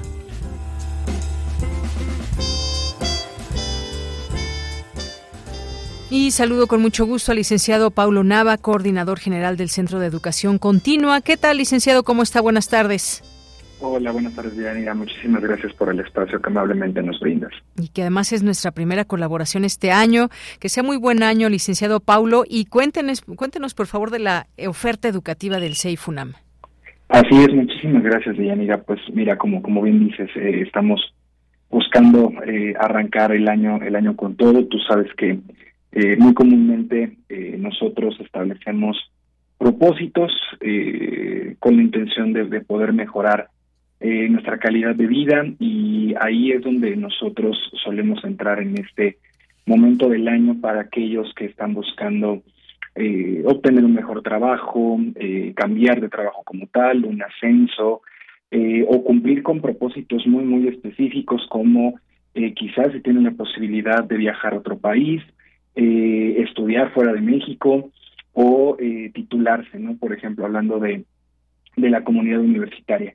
Pues eh, la oferta que el Centro de Capacitación Ejecutiva de Idiomas, las sedes que tiene la Fundación UNAM eh, y que, acercan programas académicos tanto de idiomas como de educación continua, pues justo somos un, gran aliado para, dicho efecto. En este momento justamente estamos eh, con algunas convocatorias abiertas para todo el público que tiene esta intención de poder ya sea retomar el aprendizaje de un segundo o tercer idioma o comenzarlo o eh, profundizar en su dominio en cualquiera de nuestros espacios eh, físicos que tenemos distribuidos en la Ciudad de México y en el Estado de México y también a través de programas a distancia con clases por medio de videoconferencia en vivo a través de diferentes plataformas como lo son Zoom o Google Meet. Eh, también de, de, la misma manera tenemos eh, algunos cursos, talleres y diplomados que son, eh, en el caso de los diplomados, algunos de ellos opción a titulación para estudiantes de la, de la universidad que sus respectivas carreras y sus respectivas facultades han reconocido estos programas como esa opción para poder culminar pues el proceso administrativo que conlleva el poder acceder a un, a un título universitario. Entonces, eh, en la parte de idiomas me gustaría comentarte que eh, desde el fin de semana pasado arrancamos con algunas muestras de cursos en nuestros espacios físicos para que la gente que de pronto tiene duda de conocer cómo son nuestras clases, cómo eh, se desenvuelven en la dinámica entre estudiantes y profesoras y profesores, eh, pues justo ahorita estamos abriendo nuestros nuestros espacios a todo el público para que los conozca. Y este fin de semana justamente tenemos eh, nuestra segunda muestra de cursos en la sede que está localizada en el Palacio de la Autonomía, en pleno centro histórico de la, de la Ciudad de México, en la que pues a partir de las 10 de la mañana van a poder conocer eh, pues cómo son nuestras clases de inglés, de, japonés, de coreano y de chino, que son los idiomas que tenemos eh, disponibles por allá.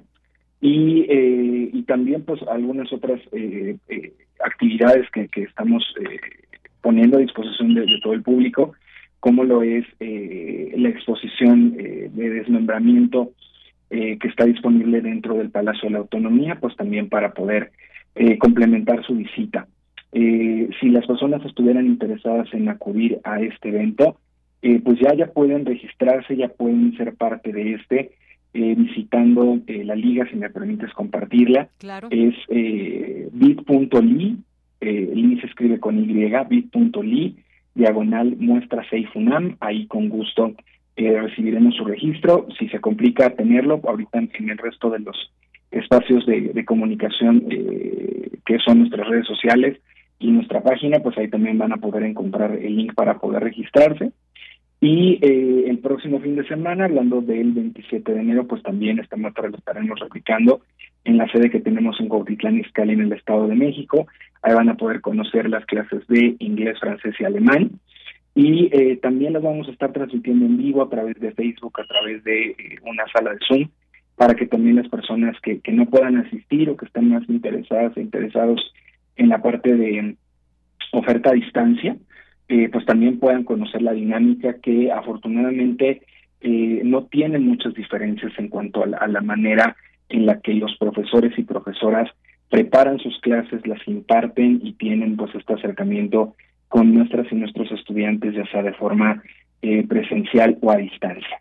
Eso es en cuanto en cuanto a idiomas. En la parte de eh, educación continua, eh, pues tenemos poco más de 50 actividades que ya están en, en conformación para este primer eh, cuatrimestre del año, de enero a abril, eh, ya están en conformación. Ahorita pues tenemos algunos, algunos próximos, eh, te hablo pues más o menos a partir del 17 de enero, que es cuando empiezan estas aperturas, en la que tenemos de estas 51, uh -huh. eh, 16 actividades que son muy, muy diversas entre sí, que eh, tenemos en colaboración con la Facultad de Estudios Superiores Aragón, con la PESACatlán y también con la PES Iztacala, que abordan temas relacionados, entre otros, como estimulación temprana, el desarrollo de la etapa del juicio oral penal, eh, cursos de design thinking, de coaching y equipos de trabajo, de comunicación y servicio al cliente, y diplomados muy puntuales y específicos como el que tenemos con la PESACatlán, que es el diplomado de las nuevas diplomacias, enfocado en eh, la diplomacia local, empresarial, de la ciencia, parlamentaria y de la cultura. Eh, todas nuestras convocatorias de ella están eh, eh, disponibles dentro de nuestro sitio web que es www.fundacionunam.org.mx en el apartado que se llama como nuestro proyecto capacitación ejecutiva e idiomas. Ahí la gente va a poder ingresar va a poder conocer el menú de alternativas que tenemos de estas 51 actividades listas para, eh, para poder eh, recibir a todo el público. Recordar que, que no es necesario ser parte de la UNAM como alumno o exalumno para poder ser parte de nuestros eh, programas, sino que todos están abiertos a todo el público.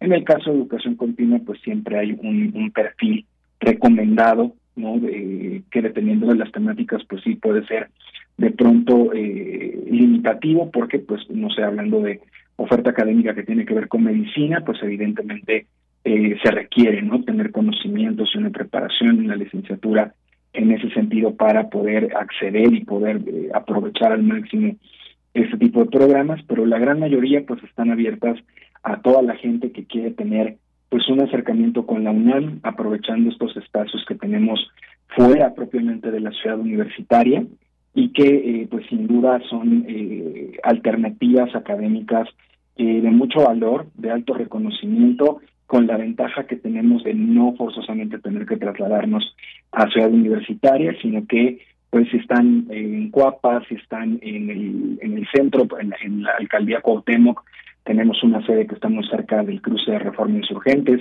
en la calle de Milán, tenemos el Palacio de la Autonomía, tenemos otra eh, enfrente del Deportivo Los Galeana, y eh, también esta que tenemos en Cuautitlán Izcalli, pues bueno, todas, eh, todos estos espacios están listos para, para poder recibir a la gente.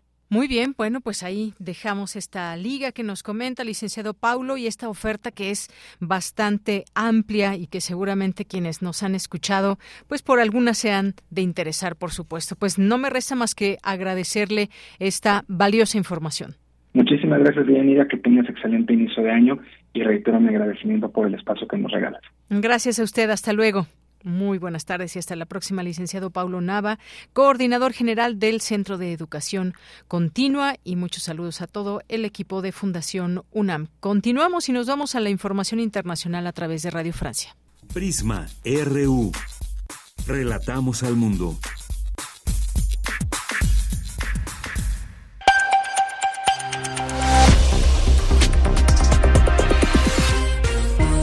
Sintonizan Radio Francia Internacional y estas son las principales informaciones de la jornada. Paula Estanol. El presidente ucraniano Volodymyr Zelensky recibe en Davos el apoyo incondicional de Estados Unidos en el marco del Foro Económico Mundial. El jefe de la diplomacia estadounidense, Anthony Blinken, dijo que su gobierno trabaja con el Congreso para desbloquear la ayuda económica a Kiev. Solo quiero comenzar eh, transmitiendo el apoyo firme y duradero del presidente Biden a Ucrania. Estamos decididos a mantener nuestro apoyo en Ucrania y estamos trabajando muy estrechamente con el Congreso para lograrlo. Usted tiene en los Estados Unidos un sólido socio para ayudarlo a lograrlo. En ese mismo orden, la presidenta de la Comisión Europea, Ursula von der Leyen, declaró que Ucrania necesita financiación predecible para vencer a Rusia cuando faltan pocas semanas para cumplirse dos años de guerra. Reunión de Davos en la que también se abordará el conflicto bélico en Gaza, en clave palestino, donde según el Ministerio de Salud del Hamas habrían muerto ya al menos 24.285 personas desde el inicio de la guerra con Israel. Este mismo martes el ejército israelí bombardeó el sur de Gaza pocas horas después de que Tel Aviv anunciara el fin próximo de su fase intensiva de combates contra el movimiento islamista Hamas. En ese contexto de tensión regional, Irak calificó de agresión el ataque con misiles de Irán en la región autónoma del Kurdistán. Según fuentes kurdas, los ataques habrían matado a cuatro civiles en el norte de Irak, país que llamó a consultas a su embajador en Teherán. If 2024 brings us America first again, it will be more than ever Europe on its own. Si 2024 vuelve a traernos Estados Unidos primero, sembrada más que nunca Europa por sí sola. Reacción del primer ministro belga, quien escuchan Alexander De Croo en el Pleno del Parlamento Europeo, en una primera reacción al aplastante triunfo de ayer de Donald Trump en el Caucus de Iowa, una victoria contundente del exmandatario estadounidense en las primeras primarias perdón, republicanas, dejando atrás al ex gobernador de Florida, Ron DeSantis, y a la ex embajadora Nikki Haley, que lo posicionan además estas primarias como posible contendor de Joe Biden por el sillón de la Casa Blanca. Y unos 678 mil bebés nacieron en Francia en 2023, un 6,6 menos que el año anterior y el número más bajo de 1946, cuando el país se encontraba en plena reconstrucción tras la Segunda Guerra Mundial. Prisma RU. Relatamos al mundo.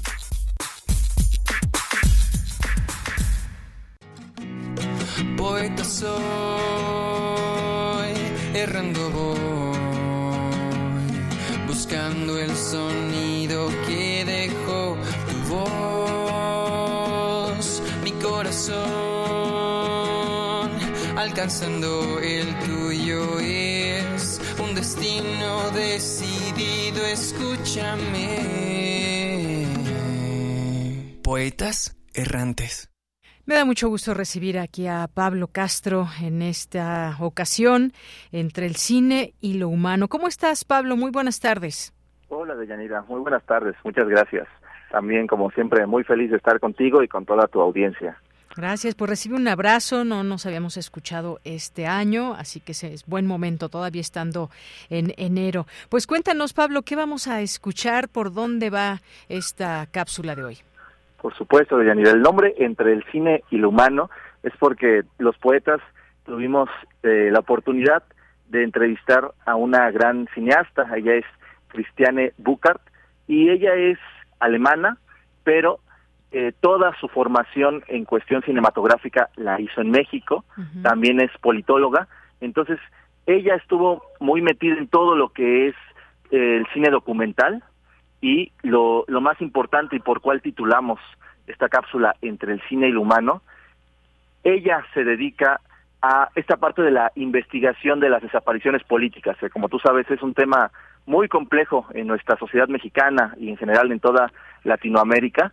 Entonces, entre el cine y el humano es esta parte que ahorita Cristiane nos contará, entre cómo hacer una protesta, pero al mismo tiempo sin dejar de lado lo humano, sin dejar de lado lo que siempre hemos estado hablando en Poetas Errantes, cómo hacer activismo quizá, pero de otra manera, cómo ser un activismo desde la compasión, desde la empatía y por supuesto que Cristiane tiene una y mil cosas que, que hablar con nosotros. Muy bien, Pablo, pues vamos a escuchar ese trabajo y regreso contigo. Por supuesto que sí, doña. Adelante. ¿Cómo surgió el camino hacia el cine documental y que de alguna manera te hayas alejado del cine de ficción, que es lo que más se suele hacer? Creo que ahí sí es importante comentar que mi primera carrera es de ciencias políticas. Nací en Alemania y, y llego a México a mis 21 años ya con una carrera de ciencias políticas a la mitad. Ya viviendo o habiendo estado en México, me conecté con gente del cine, del CCC en particular, y me empezó a yo no diría nacer el amor por el cine porque ya existía, creo que nunca me había atrevido. En fin, pero entonces llegando ahí dije, no, pues eso, eso es lo que quiero hacer. Entonces concluí mis estudios y después de un tiempo decidí, pues voy a tratar de, de estudiar cine y lo, y lo hice. Y en el cine, digamos, en mi carrera pasé por diferentes tipos de ejercicios y pruebas y todo eso. Y el documental ahí sí me empezó a atraer mucho, yo diría que por mi formación anterior. Y en ese sentido fue como muy natural para mí. ¿Tú has notado una gran diferencia en cuestión a cómo se concibe el cine documental en Alemania que en México? Es muy vasto y rico lo que se produce en México. Y la verdad, yo siento que en Alemania se ha quedado el documental más en el documental periodístico, o luego, lo voy a decir así, luego más bien los documentalistas alemanes vienen más bien aquí, o sea, vienen también de, de, Europa, Estados Unidos y buscan temáticas también más en el sur global, porque pues aquí hay cosas muy fuertes, cosas maravillosas también. Uno de tus trabajos más importantes es Trazando a Leida. ¿Puedes contarnos un poquito de ese trabajo tan importante en tu vida? Como inicios de los 2000, em, eh, empecé a investigar sobre desaparecidos políticos en México, que era un tema que en ese momento no se estaba hablando mucho.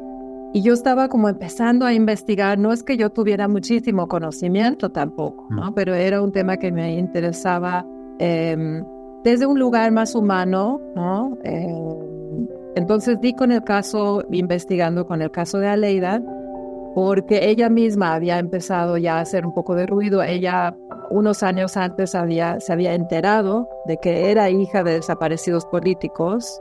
Y bueno, decidí hacer la película, hacer una, un acompañamiento, que esa palabra me es importante, porque sí fue un proyecto que se fue eh, haciendo, la, haciendo a lo largo de varios años y la acompañé en la búsqueda, no sabiendo qué iba a pasar. ¿no? ¿Cómo tú lo ves ahora, esos temas de la desaparición política en la actualidad? Con muchísimo dolor, obviamente, por, por el número de desapariciones ahora. ¿Crees que un cineasta está obligado a tener una responsabilidad social? Sí, yo creo que sí. Yo creo que el arte, la, la, la, función del arte también es mucho llegarle a la gente como sea, a sus convicciones, pero también a su corazón. Y el arte tiene una posibilidad maravillosa como de mover conciencias. Y eso en sí distingue el arte también como de la propaganda y lo de, distingue de, pues quizás incluso como de otro tipo de productos de comunicación, ¿no? Pero el arte tiene una magia en el caso, por ejemplo, de Trazando a Leida es muy evidente. Sí es una película que además estaba pensada para hacer conciencia. Es muy humanista, es muy dándole la voz también a, pues a Leida, a su abuela, a sus familiares, ¿no? Cómo ellos empiezan a articular también su propio dolor y hacer su propia denuncia, construir lazos a través del cine y, eh, y eso es una responsabilidad. ¿Qué le recomendarías a los jóvenes que se quieren dedicar de tiempo completo al arte? Fe y convicción, eso es obviamente importante, hay que creer en lo que uno hace. Esa, ese compromiso, esa fe, esa convicción se tiene, se alimenta también de cosas, ¿no? Entonces, de cosas que, o sea, de formación, hay que formarse, pero también creo mucho en el hacer. Todas mis películas, y de ahí de verdad todas, las he iniciado sin recursos, sin un fondo, sin una beca, o sea, yo creo muchísimo en eso de que sí se puede, claro que se puede, hay que hacerlo. Bien, pues Pablo, muchas gracias por esta, pues por esta entrevista que nos presentas eh, y que nos deja mucho, que nos deja mucho que pensar siempre y cómo, pues una vida dedicada al cine, pero también la parte, sin olvidar toda esta parte que nos siempre los sentimientos, la parte que nos conmueve y nos mueve, Pablo. Así es, Yanira, y, y retomando el nombre de la cápsula entre el cine y lo humano no no dejar nunca esa parte independientemente de a lo que uno se dedica al periodismo a la poesía en este caso al cine que siempre lo humano es lo más importante. Lo humano es lo que va a dejar este mensaje y qué mejor que hacerlo el día de hoy para los micrófonos de, de Radio UNAM. Y antes de despedirme quiero agradecer como siempre pero sobre todo en esta cápsula a nuestra productora la maestra Marta Romo y a mi amigo Sergio Vargas, porque me apoyaron muchísimo para lograr esta cápsula. Entonces, desde aquí les mando un gran, gran, gran abrazo y sabes que, que estamos aquí siempre a la orden contigo, Deyanira. Pues muchísimas gracias, Pablo. Un abrazo para ella y para él y para ti también. Muy buenas tardes y hasta la próxima. Hasta luego, Deyanira. Hasta luego. A la orilla de la tarde, con Alejandro Toledo. Te saludo con mucho gusto, Alejandro Toledo, escritor y ensayista, aquí en A la Orilla de la Tarde. ¿Cómo estás? Buenas tardes. Muy bien, Deyanira, ¿cómo estás tú? Bien, muchas gracias. Pues adelante. Bueno, antes, este, bueno, habrás dado tú ya la noticia de la muerte de, José Agustín. Yo creo que, que, habrá que hablar más este, más tarde, como en extenso, de, lo que significó su obra, ¿no? Que para mí es un gran rock narrativo el que el que hace José Agustín y entonces le, daremos tiempo, yo creo que, en otra oportunidad para hablar de, lo más destacado de su de su escritura, ¿no? Porque eh, días atrás murió también Jorge Aguilar Mora, que es el, autor que, teníamos programado para hoy, que es también un, un buen narrador, una figura polémica de la literatura mexicana, incluso pidió una, una especie de autoexilio por un, un golpeteo constante que recibió, sobre todo cuando publicó un libro sobre sobre Octavio Paz, que se llama La, Divina Pareja, Historia y Mito de Octavio Paz. era un libro crítico sobre la, la, obra ensayística de Octavio Paz, y eso le generó como un, un mal ambiente y lo llevó a vivir en, Estados Unidos. ¿no? Eh, en, en, los años 70 es donde figura eh, Jorge Aguilar Mora, publica un par de novelas que creo que son importantes, Cadáver lleno de mundo, la primera y Si muero lejos de ti, la, segunda. Cadáver lleno de mundo era un, curiosamente era un libro como anti-onda, porque estaba escrita de una forma como muy barroca, muy culterana. Y Si, muero lejos de ti es, es un libro sobre el movimiento estudiantil de 68, como se percibió desde la banqueta, digamos, o desde la ventana una, una visión distinta a muchos de los libros que, que circularon sobre el movimiento estudiantil de 68, una de, de las grandes novelas de, ese de ese movimiento, eh, sin duda. Eh, en la época, te digo, publica también su ensayo sobre paz, que, que, lo hace en cierto modo eh, distanciarse, huir del, huir del país. Y este y, hay, y en Estados Unidos desde, desde ahí escribe un, textos de historia social. Hay uno de sus libros más importantes se llama Una muerte sencilla, justa, eterna, que es una revisión desde, desde la tropa, digamos, desde los nazis, de lo que fue la, la revolución. Aguilar Mora creía que tendemos a, a, creer que los caudillos son los que dan vida a un movimiento social, cuando es más bien la, la tropa, la, aquellos de los que no sabemos su nombre, pero son los que están eh, en, el trasfondo, digamos, de todo lo que fue la, revolución.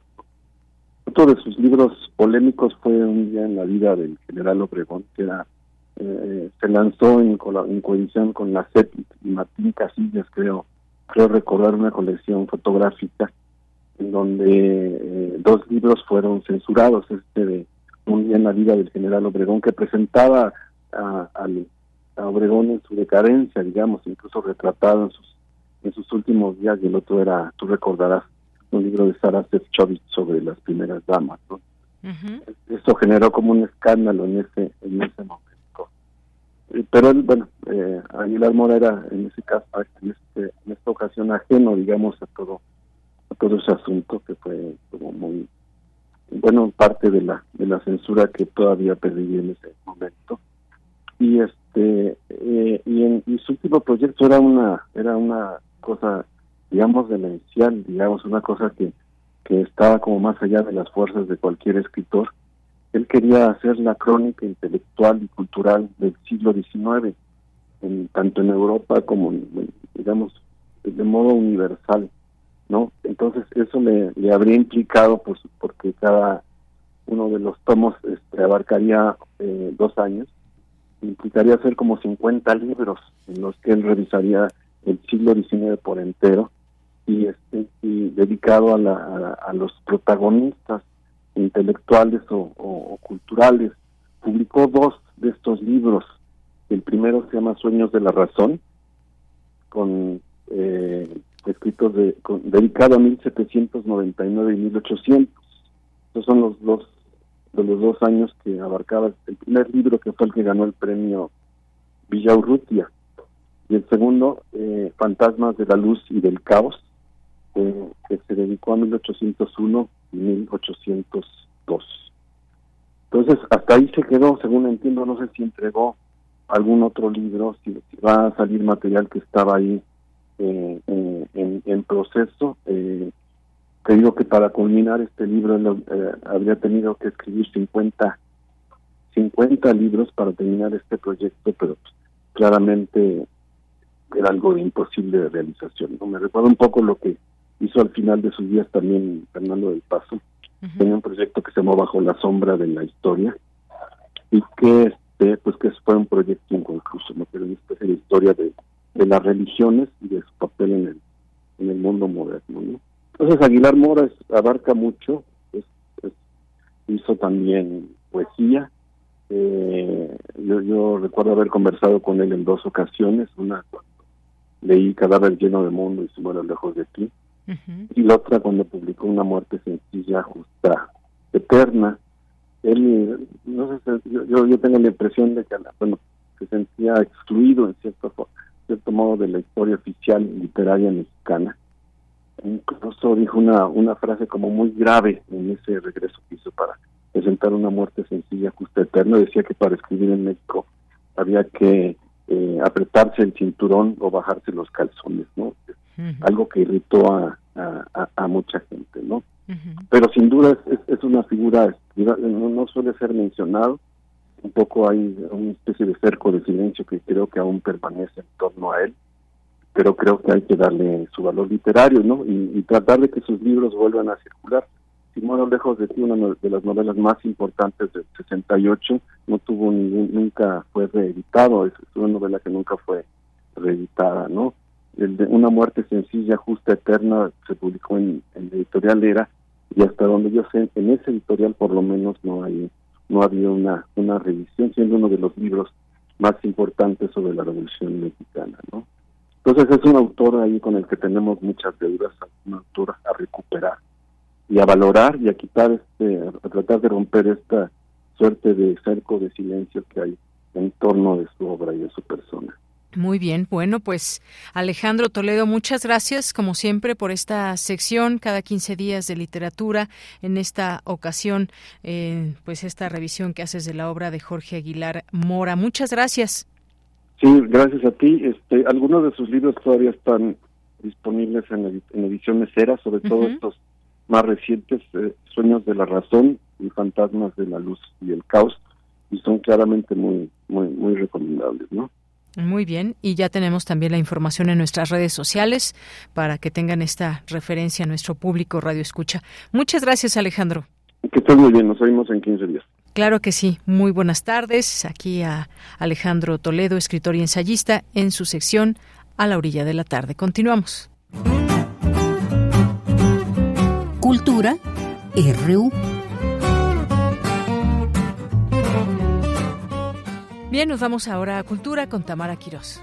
Gracias, Deyanira. Hoy les tenemos información de un documental que llega a las salas de cine este 18 de enero y lleva por título Al son de Veno. Nos enlazamos con Ilan Lieberman, él es el documentalista de este trabajo, Al son de Veno. Bueno, gracias, gracias por la invitación con mucho gusto. Llegas nuevamente a las salas de cine después de haberte presentado ya en, en festivales internacionales. ¿Cómo surge este documental? Eh, ¿Qué es lo que conoceremos a través de tu lente? Sí, bueno, pues es una es una historia personal, familiar, o sea, mi historia básicamente la historia de mi familia, concretamente mi padre, Beno, y por eso se llama la película Al son de Veno, porque lo vamos, digamos, siguiendo a su ritmo. También se llama Al son de Veno porque es la música que más le gustaba y que, o sea, el son, y la que recopiló durante pues, los últimos 30 años de su vida, haciendo una colección muy importante para este país porque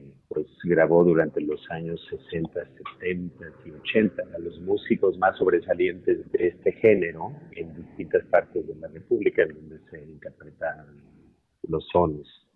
Esto es desde Oaxaca en el sur, pasando por Veracruz, las Huastecas, quiere decir también Veracruz, eh, Puebla, Querétaro, San Luis Potosí, Hidalgo, Tamaulipas, Jalisco, sones de Jalisco, los sones obviamente de la, de la tierra caliente, ambas tierras calientes, lo que llaman eh, planecos, la zona de, de Apatzingán y la Huacana. Entonces, pues lo seguimos, básicamente lo seguimos utilizando la bitácora de viaje y los registros de las papeletas eh, de las cintas mismas, en donde grabó y a quién grabó, y pues yo hice una selección de los lugares más importantes, donde más grabó, por ejemplo, con ah, el caso concreto Pánuco, Veracruz, fue el lugar, digamos, que más visitó, y ahí este, nos encontramos con Natalia Valdés, a quien mi papá grabó en 1978 y la encontramos el día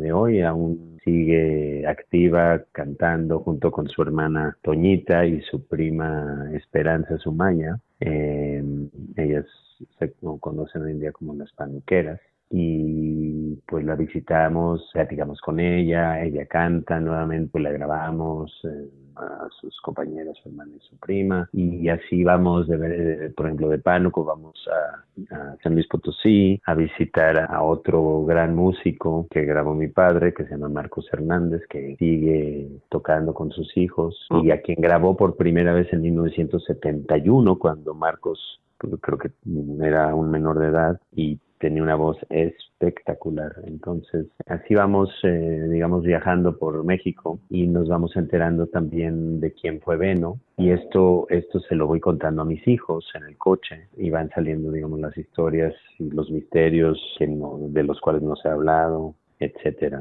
Claro. Ilan, en este documental hay un entretejido de la historia de esta conexión pues de generaciones, de tu padre, del abuelo, de tus hijos, por supuesto. Me gustaría que nos platicaras en este viaje cómo ha sido para ti este registro de los lugares donde se crea este género, ¿no? Estos sonidos coloridos que son armoniosos y que son un legado de nuestro país, ¿no? Cómo reinterpretar estos sones como un medio de expresión, de comunicación y también de ritualidad, sobre todo en, en estas poblaciones que en su mayoría son campesinas. Sí, bueno, eh, cada localidad, bueno, estamos hablando de la música mestiza, ¿verdad?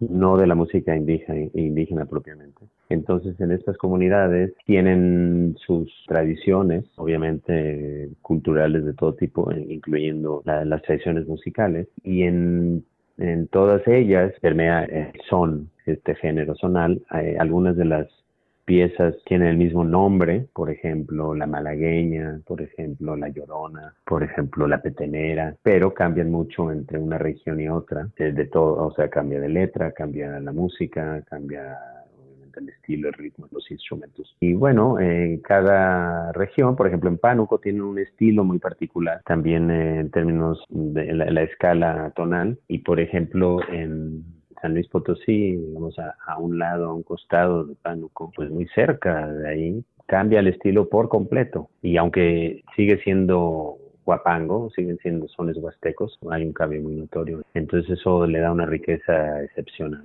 Además de que los intérpretes, pues en esta época en donde mi, padre grabó, que fueron los años 70, eh, pues México apenas estaba abriendo, em, se estaban construyendo carreteras para llegar a estos lugares, entonces muchos de ellos em, habían estado, digamos, aislados mucho más, lo que llamamos el progreso, entre comillas, y entonces se conservaron eh, intactas estas tradiciones musicales que seguían siendo muy populares en todas estas regiones. Con el paso de los años esto fue cambiando porque con la llegada de la radio, televisión eh, y las influencias de afuera, en algunos lugares se fueron perdiendo estos sones y en, en otros lugares no.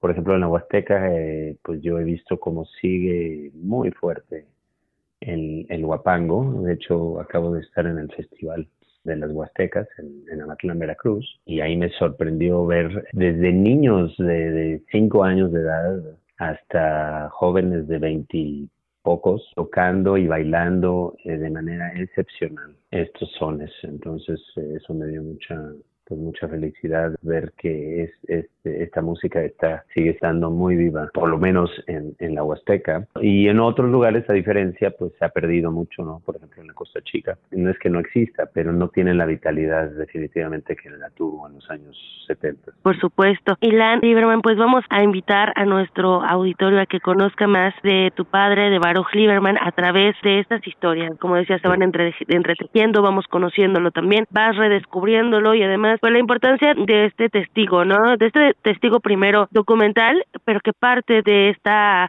tradición mexicana y de este titánico trabajo que también realizó tu padre Beno y que forma parte de nuestra historia. ajá, claro, debo decir que lo, no lo hizo solo, lo hizo junto con su equipo, sus compañeros Enrique Ramírez de Arellano y, Eduardo Llerenas, así es. Sí. como otros amigos que también se, se juntaban a veces a acompañarlos, como Federico Arana, Carlos Perelló y otras personas. Nombres que, que sin duda nos suenan y que muy probablemente también a nuestro auditorio. Claro, sí, son personas, personajes muy eh, excepcionales. Sin duda, y que dicho sea de paso, Ilan, eh, podemos conocer también parte de este trabajo en uno de los repositorios más importantes de nuestro país, o si no es que el más, hablando sonoramente, que es la Fonoteca Nacional. Ah, sí es, exacto, bueno que lo mencionas. Todas las grabaciones que realizó mi padre se encuentran resguardadas en la Fonoteca Nacional, digitalizadas y documentadas para la escucha de cualquier persona que tenga interés en ello. Ilan, y también para la gente que nos escuche, al son de Veno, ¿dónde podemos verlo? ¿A partir de cuándo? Las coordenadas para que tengan presente este documental y puedan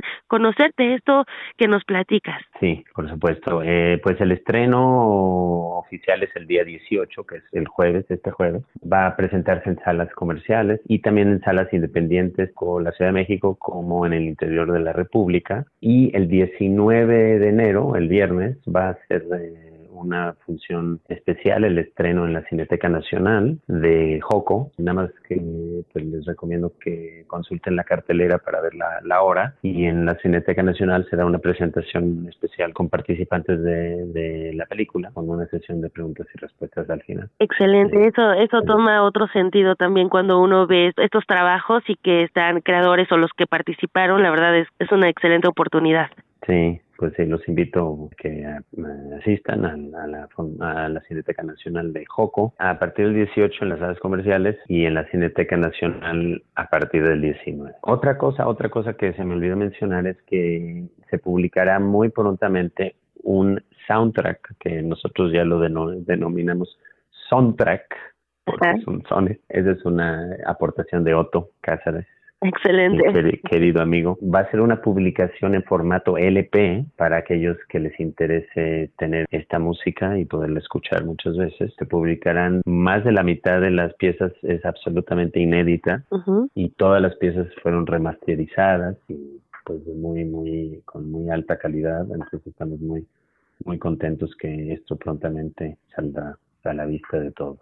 Excelente. al oído de todos. Exacto, muy bien, pues estaremos pendientes de ese soundtrack, por esto de son, como bien dices, de, del estimado Otto Cázares, qué buena idea, y este juego de palabras está interesante, así que también invitaremos a nuestro auditorio. Ilan Lieberman, ¿cómo te encontramos en redes sociodigitales para que sigan la pista del trabajo que realizas como cineasta, también como artista plástico? Ah, bueno, pues eh, me pueden encontrar eh, en Instagram como mi, mi nombre, Ilan Lieberman se escribe. La distribuidora de la película es Artegios, lo pueden buscar igualmente en Instagram, ahí pueden eh, consultar toda la información de la película, dónde se va a presentar. Ilan Lieberman, siempre es un gusto escucharte, saber más de este trabajo. Enhorabuena porque llega a más salas de cine, que así sea y que también ah. llegue a otros países. Bueno, muchísimas gracias Tamara. Gracias al auditorio. Ilan Lieberman es cineasta y autor del documental Al son de Veno.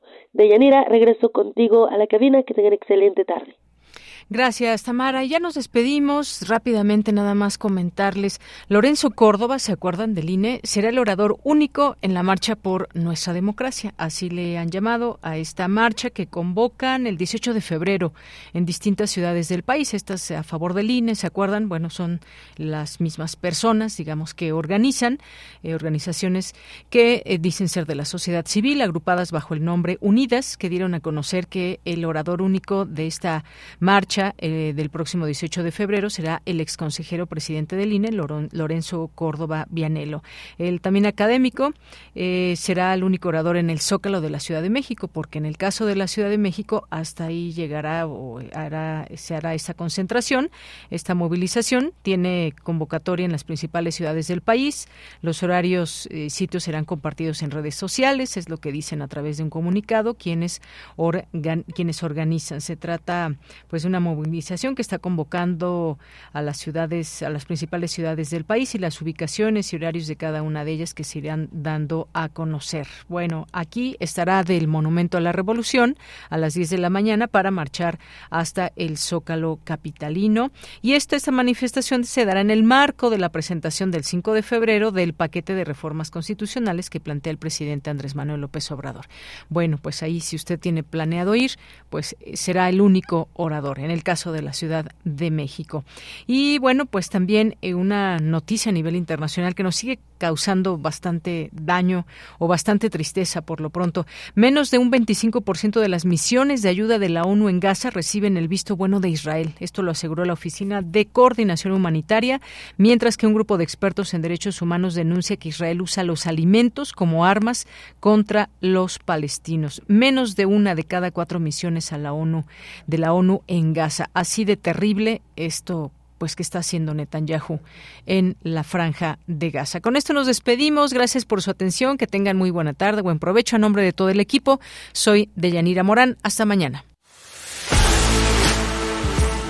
Radio UNAM presentó Prisma RU. Una mirada universitaria sobre los acontecimientos actuales. Prisma RU. Relatamos al mundo.